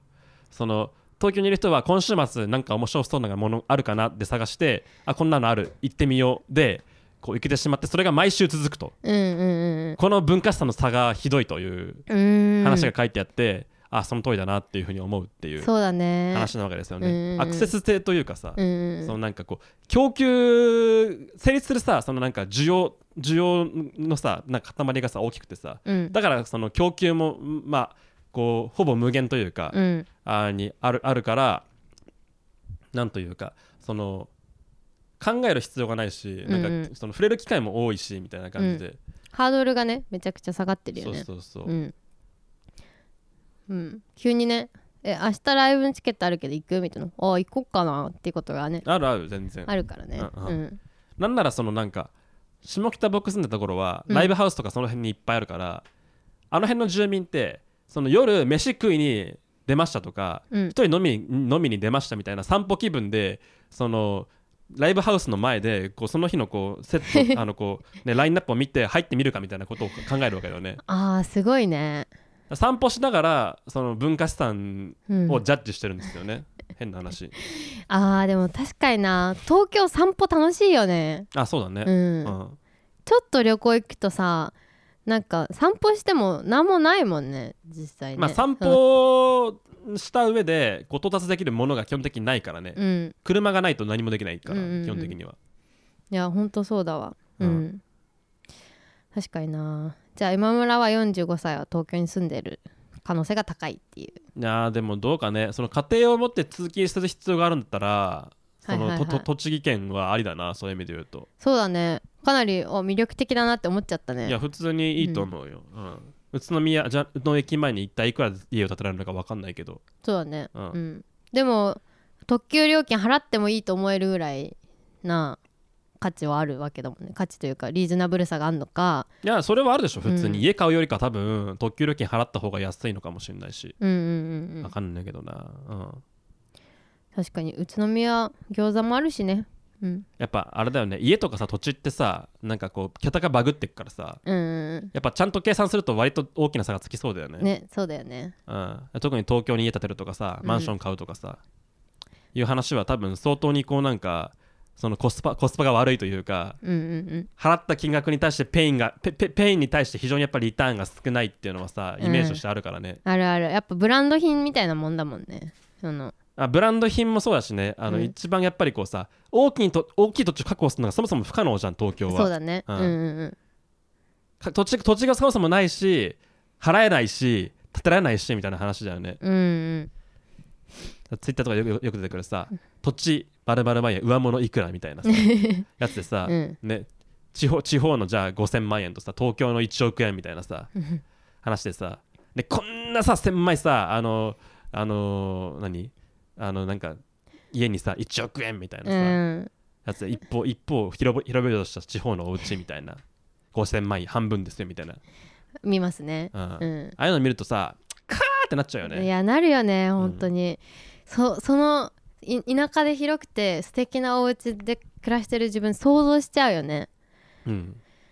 ありかもしれないっていやでもさもしさ今村さんがさパートナー今後さパートナーという存在をさ作る可能性があるんだったらさもうそこ次第すぎるよねそのさパートナーがさ「え港区タワーマンション」って言ったらさもうマジかーってなんで、うんマジか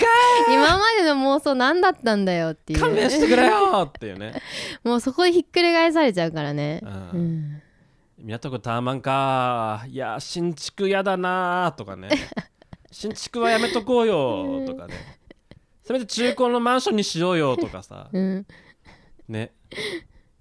いやーねいやそんな港区じゃなくていいよーみたいな練馬とかにしようよーってダメでしょ練馬区は、ういん、や中野とかの方がいいってっていうあー中野なんて絶対ダメだよ世田谷せ世田谷にしよう世田谷世田谷にあー世田谷はギリギリ手打つかもしれないあー、うオんッケーオッケーオッケーオッケーオッケー。 世田谷、世田谷はオッケーね、みたいな。うん世田谷はでもあの低層低層の高級住宅あー、無理です。無理です、無理 です。港区タワマンか世田川低層高級住宅、うん、いあー、そうっすか。やねそうだからさも妄想しててもねそのどうなるか分かんないっていうのはね,、まあ、それはやっぱディールによりますよ、やっぱりそこうう、ね。ディールによるねそう。うんそれはもう、あの、それは、それこそ人生かもしれませんね。うんうん子供が生まれましたとかさ。うんね、じゃあが子供の学校どこにしましょうとかさう子ん育てがしやすいじゃあ地域にとかさねあのまさに今まさにこのあのアフロ田中でそういうエピソードやってるん ですけど出たそうオルセンのそうあの課題図書推薦推薦図書、ね、推薦図書、うん、あの子供生まれましたそろそろ幼稚園入ります、えー、浦和に引っ越しましょうみたいなそういう話なのおお浦和なんだそうそうそうへえ、浦和だっけな、うんうんうん埼玉埼玉うん引っ越しましょうみたいな話があるわけですよでこういうこういうお家がいいなとかローンローンで家買っちゃうみたいなことを奥さんのななんな子が言ってるんだけどう、んあのねいろいろ内見をしたり情報収集をした結果あのあの田中は言うわけですよ田中宏は無理だな七子っつってこ う俺と結婚したことが間違ってるっつって俺がかわいそうだろそんなそんなに言ったらって七子ごめんなさいって言ってこ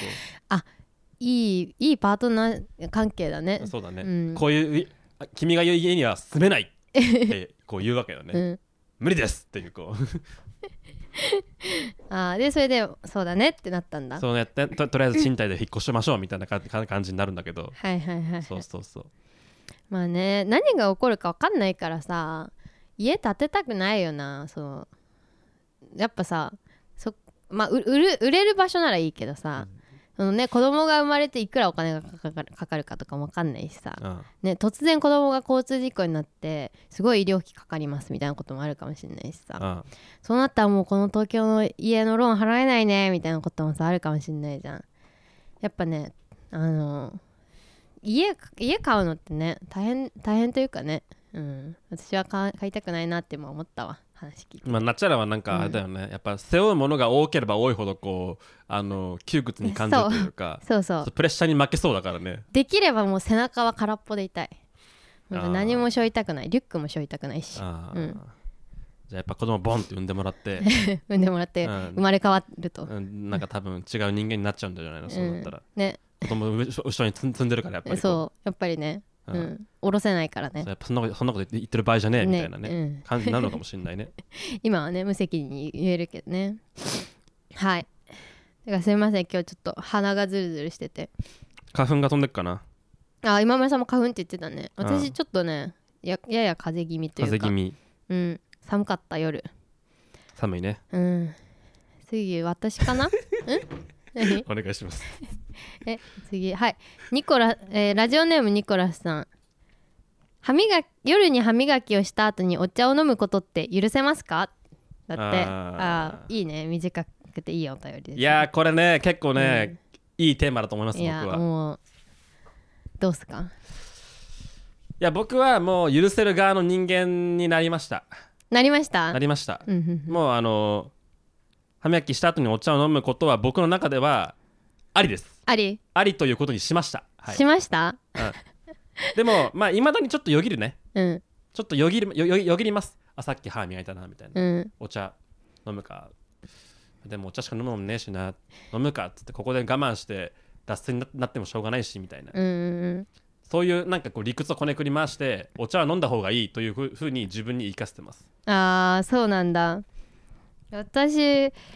私もねまあ飲むことあるよ歯磨き後にお茶飲んでそのまま寝ることあるけど、あのもうずあーやばい今日歯がち茶色くなるってめっちゃ気になってモヤモヤしちゃうから、うんもうできるだけ水飲むねあーうんまあそれがいいよねうん、水は罪悪感ないからねそう水罪悪感ないんだよ、うんうん、不思議なことにねね、うん、水水は OK なんだよあれはね自然あのなんていうか空気みたいなもんだからああそうねうん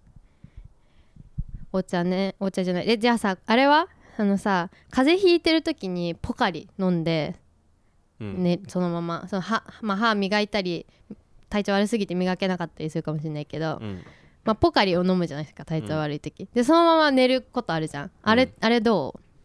いやでもそれはやっぱ緊急事態宣言だからやああっぱーそりっかやっぱそれはあの超法的措置ですよやっあぱそれはーなるほどいね、やだってそもそも昼間さうん、ねポカリ飲んでさそのまま活動してるわけじゃんうんうん風邪ひいてる時は昼間ポカリ飲んでそのまま寝るじゃんうん一緒いいいいでしょいい一だからそういうことを考えると1日に 2, 回ぐらい磨けばどんなにでも別にいいはずなんだけどね確かにね、うん2回磨けばいいわ歯磨きの回数増やせばねうんいうんうん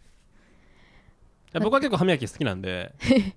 歯磨き好きなんうん、だ歯磨き好きなんで、まあ、1日に3回ぐらいしたいんですけどああそうなんだ昼とかも本当はしたいうんしたいねうんあめんどくさいよね歯磨き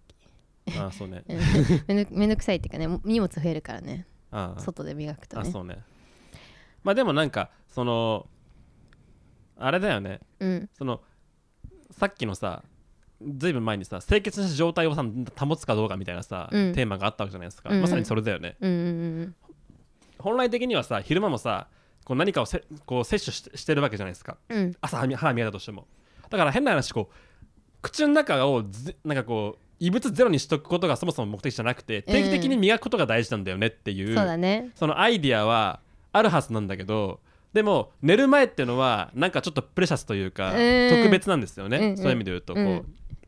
こっから朝まで何もない状態何も口にしてない状態で過ごすことがこう目標なんだみたいな感じになるわけですよね、あるあるあるうんそうなんだよねまあそれはでも捨ててもいいと思いますね、うん、私そうだそういえば風邪ひいてポカリの時はできるだけストローで飲んでたわそういえばあ歯を歯を汚さないってこそうと歯を汚さないためにストローで喉にダイレクトに飲むみたいなでも結局それは意味ないんだよねなんかもうあの感覚の問題でその方がなんか綺麗そうで飲んでんだけど、まあ普通にちょっと染みていくわけじゃないですかうんうんそんな上手に飲めないからうんだから意味ないんだ けど意味ないんだけど歯は守られたっていう気持ちあ気休めとしてうんね、気休めとしてねうんストローで飲んでます、ストローで飲むのおすすめかももしね歯磨きした後にお茶飲みたくなったらストローってあれだよね普通に飲むよりも多分いっぱい飲めるとかあるしねうんうんうんストローあストローってね熱いよねストロー大好き本当にだからお酒をストローじゃ飲ん飲んじゃいけないってのはそういうとこがあるあるらしいよねあ飲みすぎちゃうそうそうそうそのなんかあのーグラスで飲むよりもそのよりたくさん飲めちゃうからうんうんお酒をストローで飲んではいけないっていうそうなんだ私家でビール飲む時ストローで飲むんだよね あー終わってんねうん一瞬でなくなるびっくりす るビールがズズズズって言ってさ飲み干すとさ、んあもうないかってなるんですけどうんでも楽しいよストローでお酒飲むのあーなんか壊れ楽しい方かん壊れか壊れ方が壊れ方いやそうなんなんだろうねなんで楽しいんだろうなんかでもストローで飲むのって楽しくないですかそもそもあーまあまあまあまあまあまあ楽だとは思うよねああなるほどねなんかまだ私あれかも小学校の時にあの外でご飯食べてオレンジジュースにストローが刺さってる時のワクワク感をまだ引きずってんのかもあ楽しいんだよねストローで飲み物飲むのなんかチューって上がってくるじゃん ーあーもうその時点で楽しいのにお酒はもっと楽しいからあーめっちゃ楽しいみたいなそうめっちゃ楽しいんだよあーいいね、うん、うんそうぜひやってみてほしいんだけどうんはいそんな感じで、そんな感じうんでえっと歯磨きした後のお茶は飲みます飲みます飲みますけど気になるよねてかあれってさ、まあ、ごめん終わりそうだったねまた話し始めちゃったけどさあの歯磨きの CM のせいだと思うんだよね歯ぶどう歯ブラシあれ歯磨き粉かなうんなんかさ歯磨き粉の CM でさこうコーヒーを飲んだ後とかお茶を飲んだ後ステインがみたいなさあでオーラ2ねあそうそれそれそれえ磨きましょうみたいなさなんかお OL がさ昼休みにさトイレ磨いてるみたいなさ CM あんじゃんうんあれのせいで私気になっちゃうんだよねあのさそういう CM ってさシミュレーションみたいな映像流れるじゃんなんか歯歯のあの CG があってそこにこうシャーってなんか膜が張っててそこにこう水がさーって流れて99.9%みたいな感じちょ っとちょっとだけね茶色が残ってんだけどああそうねさーっての流されるみたいなそれを見たせいでさお茶を飲むとさ茶色い膜が歯に張ってるんじゃないかっていうふうにさ思っちゃうんだよねああこれはイメージですって書いてあるってそうこれはイメージですってそう99.9%だからうん100%じゃないんだけどね、そうそれのせいでねやっぱ気になっちゃってるかもうん、まあああいうねなんとなくそうなんかビジュアル見せられるとね、うんあるよねそうそうそういや除菌系って大体それだからうん不もうなんか快感をねあの除菌をさなんか売り文句にするさ何何がしかってさ、うん必ずこうなんか汚いもののようにさあのこうなんか絵が菌がはびこっててそれは、ねこう汚くて有害ですよみたいな感じでさ、明らかに CM にするけどさ、うん、なわけないんだよねいやそううん、そんな除菌除菌99で消えばそんなしどうすんのって話なわけうで、んだからさ気にしすぎた方が絶対不幸なのにさなんか気にした方がいいですよって言ってさそのさそのそのイメージを植え付けるのさ結構さ意地悪だよね、まあでも、うんあれじゃない多分僕らがさ毎日風呂に入るのも同じような理屈なんじゃないのあー確かにねそうそうそうすることで結果的には健康に人って大事だよっていういや違う違う違う毎日風呂に入らなくても多分健康的には問題がないんだけどうんあでも気になっちゃうからってでも我々は毎日風呂に入らなければ不潔であるというふうにうんもう刷り込まれたばかりだよ、刷り込まれてるうん結局社会的に、うんうんうん、だから毎日風呂に入るわけじゃん、うん毎日シャンプーを消費するわけですそのそのたんびに、うんそういうことじゃない、そういうことだねう、ん、うん、だからできるだけそういう新しいさ概念はさ入れたくないよねもう増えてくから無限に人生においてさ、まあそうだね増えてく増えてく一度気になったら減らすこと難しいからさ最近スキンケアめちゃくちゃ増えてくからやっぱりあーやめてほしいね気にしてなかったのにってねそうそうそうんいいじゃんっていう,、そういいじゃんでねできるだけねそういう情報から逃げていきたいけどでもうなんか我々はさもう毎日風呂に入らない人間を迫害する域までに入ってるわけよ、うんうん、もうあれだよ思うツボだよねやっぱりこう、うんシャンプー会社の思うツボいだよやねそうシャンプー会社がやってんだよやっぱりうん我々に毎日風呂に入るという習慣をこう植え付けて、うんね、毎日風呂に入ってないやつの方が異常だというふうにこうなったわけですうから、ん。もしかしたらこうねあの除菌できるティッシュでさ机を拭かないやつはもうなんか人間じゃないみたいな時代が来るかもしれないわけですよ そうだねえお前日焼け止め塗ってないの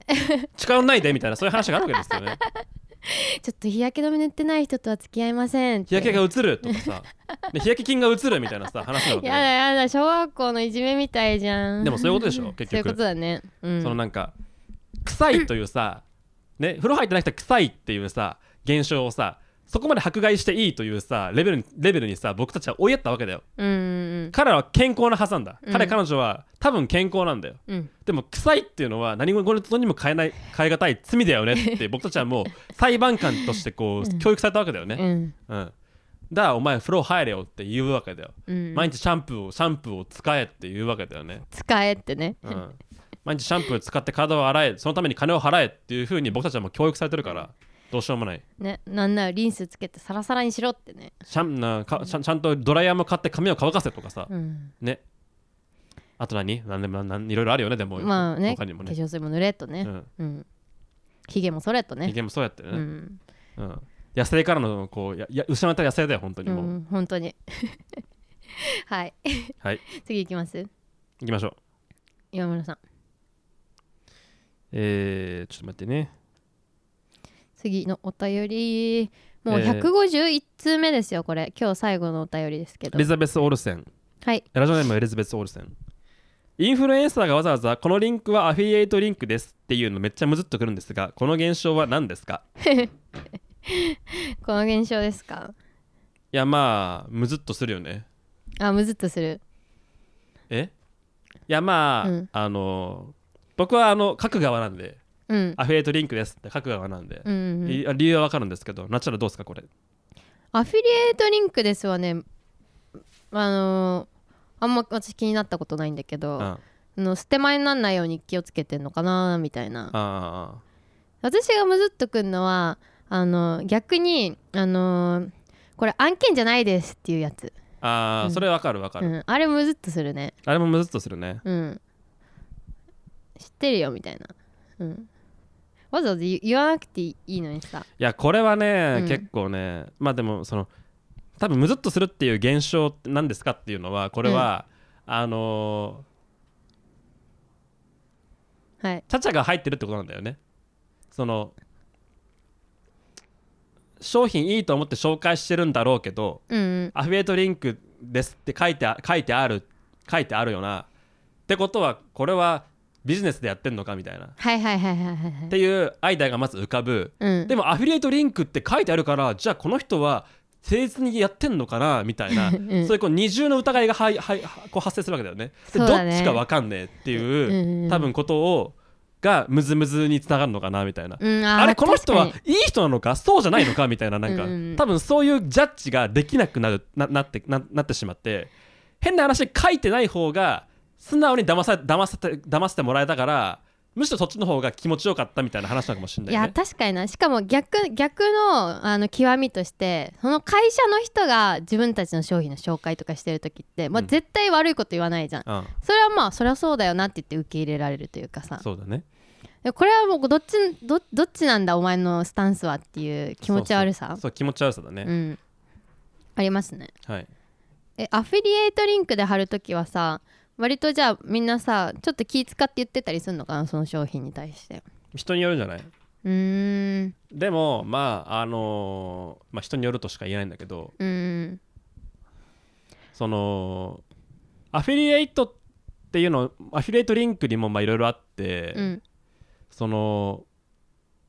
アフィリエイトアフィリエイトプラットフォームみたいなのがあるわけですよ、うんアフィリエイトいろんな商材のアフィリエイトリアフィリエイトをこう斡旋してくれるこうサービスっていうのがあってはいはいで案件によってそのリターンの利率が違ったりするわけですよああなるほどね例えば、えークレジットカードでもここのアフィリエイトのこの会社のこのブランドのこのカードのアフィリエイトのリターンは何パーですみたいな3パーですみたいなうん一方じゃあ別のやつは1パーですとかああはいはいはいなん何千これ1件何千円これ1件じゃあ1000 1000円500円みたいな感じでその条件に違いがある場合があるんですよねうんうんでその場合ってあのーまあ行行儀行儀の悪いというかうんまあ、そのいわゆるステマ的な、あのアフィリエイトで食ってる系、えーブログとかだと利率が高い順に並んでるみたいなねああそんなこともあるんだだからその例えば旅行会社ランキングとか、うんね、旅行代理店ランキングとかクレジットカードランキングとかってあれ1位が多分いり一番あの儲けの利利益が大きいみたいなことが結構あるんですよなるほどね、うんえただのおすすめ順かと思ったらあのー儲かる順なん儲ですよかる順だったんだそうそうそうそういうことは結構あるからああなるほどねその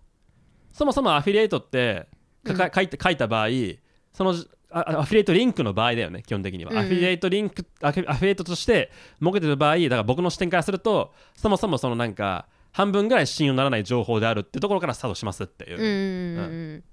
だからランキング見たらあとこれが一番儲かるのかなと思いながらとりあえず上から10個ぐらい読んでうん、うんあどういうこと書いてあるのかなっていうのををを見てから、まあ、考えるかなみたいなじゃあも感うじ順番はほぼ関係ない順番はほぼ関係ないというか、うん当てにの当てにはなんないなっては思ってますね。なるほどうねん、確かになまあ確かになこの人さわざわざさアフィリエイトリンクがムズっとするって言っててさ企業案案件ですみたいな PR ですみたいな表記がムズっとするじゃなくてさアフィリエイトっていうのはさやっぱあれだよねそのよくわかんないみたいなとこあるよねいやあると思う、うんで Amazon はね多分あれ固定なんじゃないかな固定パーセントだから別別にその何を紹介したらあのー儲かるってことは多分あんまないんじゃないかな、うーんそうなんだむしろいっぱい買ってくれるってことが単純に儲かるにつながるからあーはいはいまあそのことさらに商品をこうよく言うってことはありえるよね、うんうんうん結局よく言った結果それを魅力に感じて買った人が増えれば自分の儲けも増えるから、うんうん、その商品をのいいとこばっかりを言うそのインセンティブはあるわけだよねインセンティブ、うんうん、はあるわけだよね、うんうんうんそうねうんでもこれはねあの書いてる方が僕はまとまると思うんですよねいやそう思う本当にいやこれはど別にそのなんか本人の誠意がとかじゃなくてこれ書かなきゃいけないって規約に書いたんですよ、ああやっぱそうなんだ、はいはいはいはいアフィリエイトリンクを貼るときはこれがアフィリエイトリンクであるを含むということをなんかそのコンテンツに明示的に書かなければいけないみたいななんか多分規約があってああそうなんだそじゃあしれっとさランキングみたいなさ記事でさ結局アフィリエイトリンクやんみたいなやつはちょっと不誠実なものもあったりするんだ書いてなかったりするじゃ、うん書いてなかったりするかもしれないしそのサイトのアバウトとかに書いたんだよ、ああめっちゃ探せば見えるみたいそなうそうそうその奥まで行ったら見えるけどみたいなそれあるよねなんかさ、P「ハッシュタグ #PR」みたいなのもさ、うんあれつければ OK みたいなのあるけどさなんかできるだけ目立たないように PR のハッシュタグをさつけたりするじゃないですかリンクとリンクのすぐ後が「ハッシュタグ #PR」になっててうん全部あのハイパーリンクの青い青い色で表示されるからよく見たら PR ついてるみたいなこととかさうん大文字で PR だと目立つから小文字で PR って書く人とかさ、うんなんかあれってさその捨て前になんないように広告であることを伝えなきゃいけないけどできるだけ伝えないようにしてるさあのさ、どっからのラインがこれ許されんのよみたいなさ、うんじ実は書いてありましたみたいなのってさ結局意味ないじゃんその騙されて買っちゃう人がいる可能性あるからさああれやばいよねなんかさああのいやーだから、うん、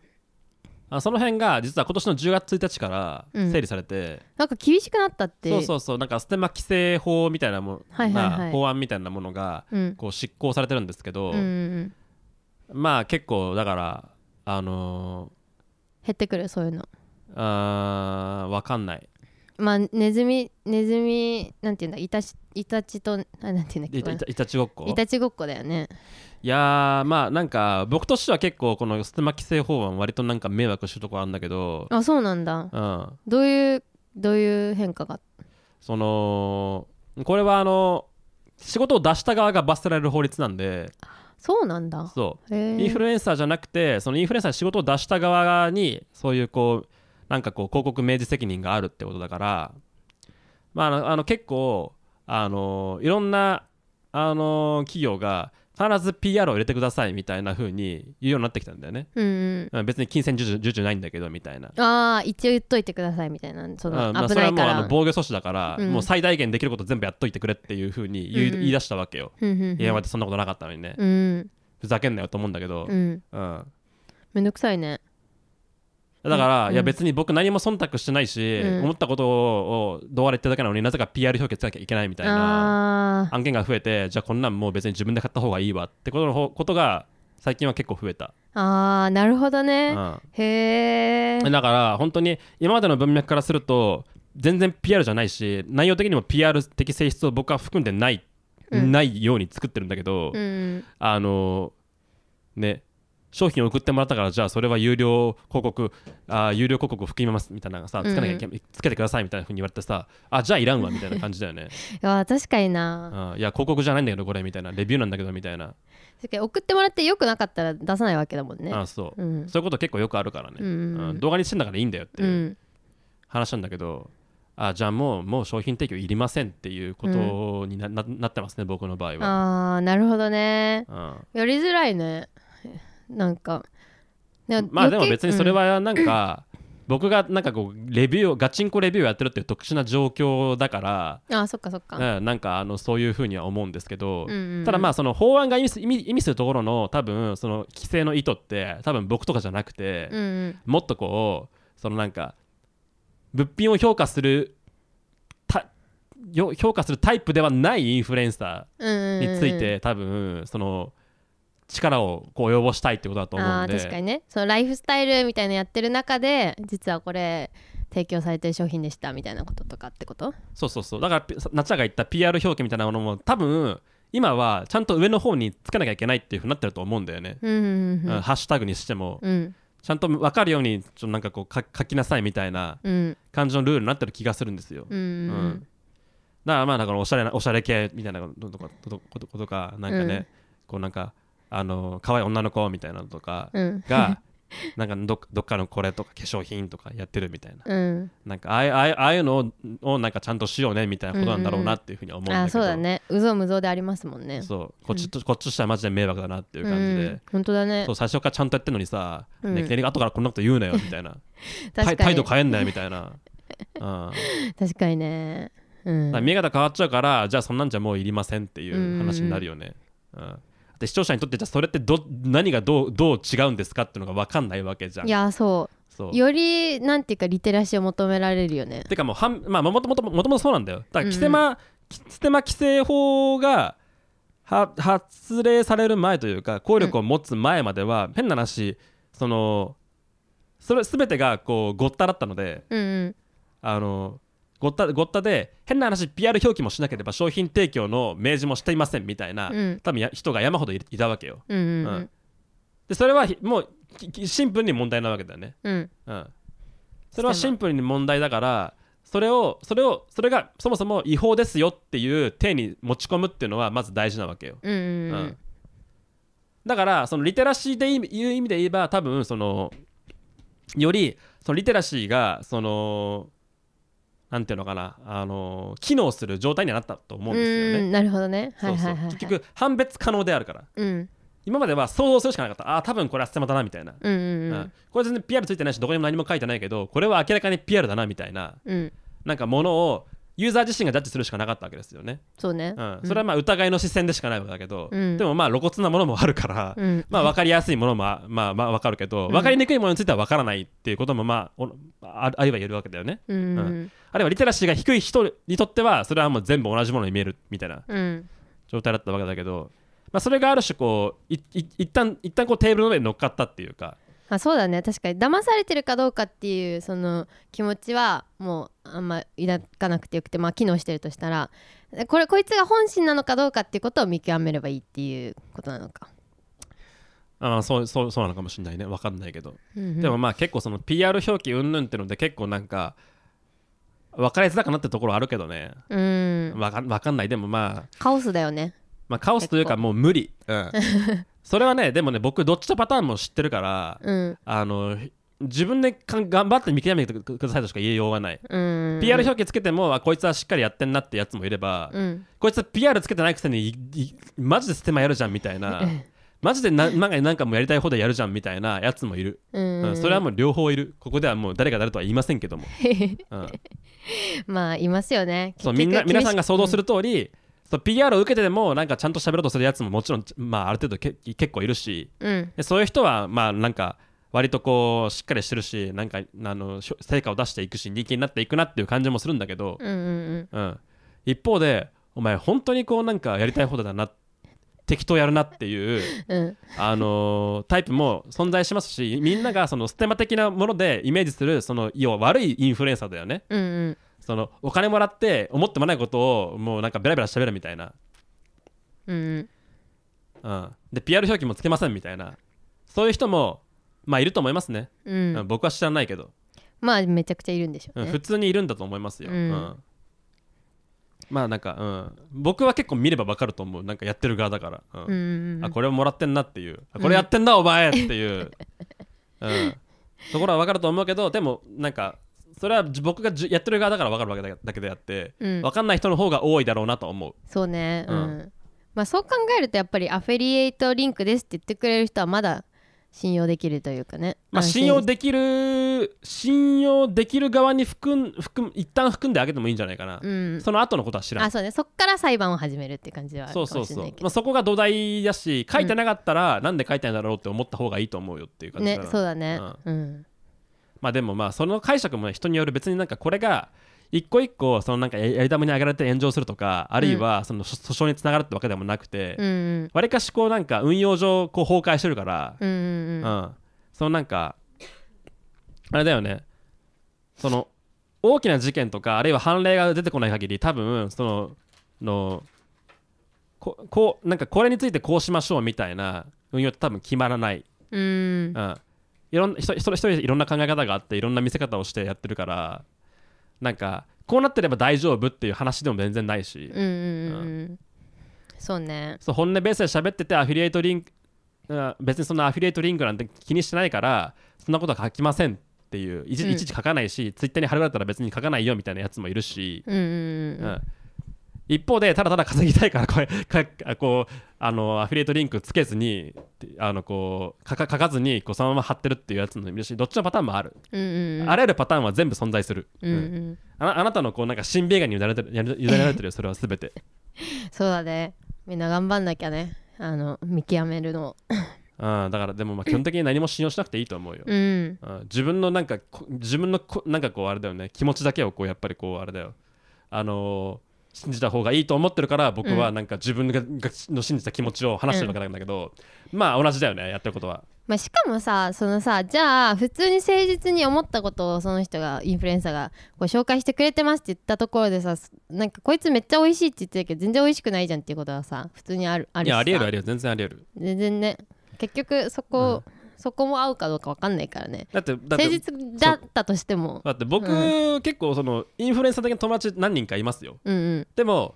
あの割と彼らと意見ちゃんと食い違いますもんうんそうだよねうんうん3人いたら別々のなんか意見があって、うん全員正しいし全員間違ってる可能性は全部あるから、うんうんだから誰が正しいって話じゃないんですよね、うんなんか物事のある側面についてこう魅力に感じるという話を多分してるだけで、うんうんうん対立する可能性は永遠にあってで会うと必ずそういう話になるんですようんうんうんうんうんあの君この間この話したけどこうじゃないっていや ーそれはーとか言ったりしてうんうん議論するわけねそうそうツッコミ不在のなんか一人一人相撲みたいなとこあるから、いやそうねそうまあだから結局今村がおすすめしてる動画を見てあ今村ってこう考える人なんだっていうことしかもう受け取れないっていうかねうん、あとはまあプレゼンテーションの説得力とかそういうとこだよねやっぱ、まあねそこはやっぱ腕が取れるわけですよ、うんうんうんいかにこうそういうふうに思わせてくれるかみたいな、うんうんううん1ん、万9800円みたいな話なわけですよやっそうだね。ぱ賞としてのさ、うんね、あの完成度もそこにはあるからさ、そうだね。うん、情報だけじゃないんですようね、ん。まあしかもそうだね確かにその賞に納得して買ったからこの商品が好きだみたいなこともありえるしねそうそうそうそうそう、うんいかにこう期待値をコントロールしながら面白く魅力的に見せるかっていうところがやっぱりこう大事なんじゃないかなと思いますけどうんね、うんうんうん勉強になりますうんはいすごい真面目な話になってしまなってしまいましたけどもいやいいです ねはい、そういう背景で、えーいろんなものがあり ます。はいはい、いいで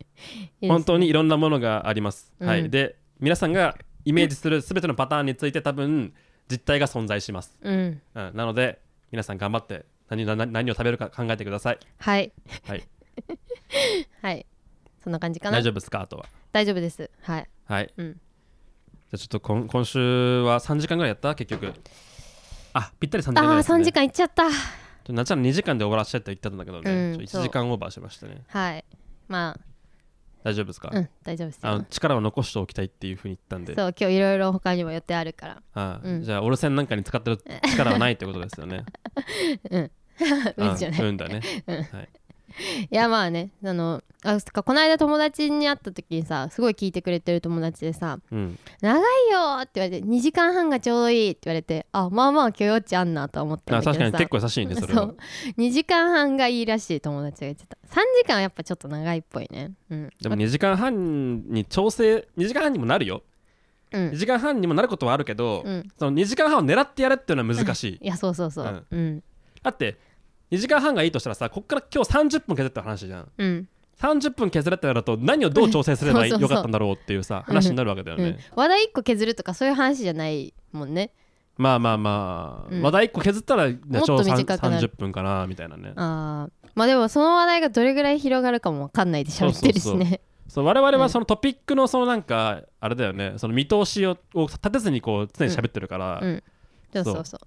お互いが満足したら終わり次っていうことだからね、そうしかもさ私たちがさ結構考えが違う人間だからさこれ言った時何出てくんだろうみたいなのが予想つかないことも確かにさ確かに、あるしね、うんうん、結構ツッコミ多いからね、そうそうそうそうまあ、逆にそれがないと成立しないけどねこの番組うんそうですね、うんはいそうだよねねーで終わったら面白くないからね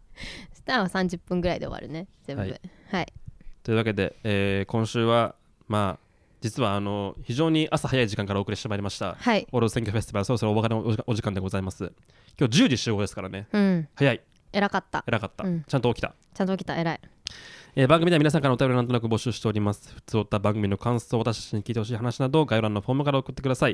また次回お会いしましょう。さよなら。さよなら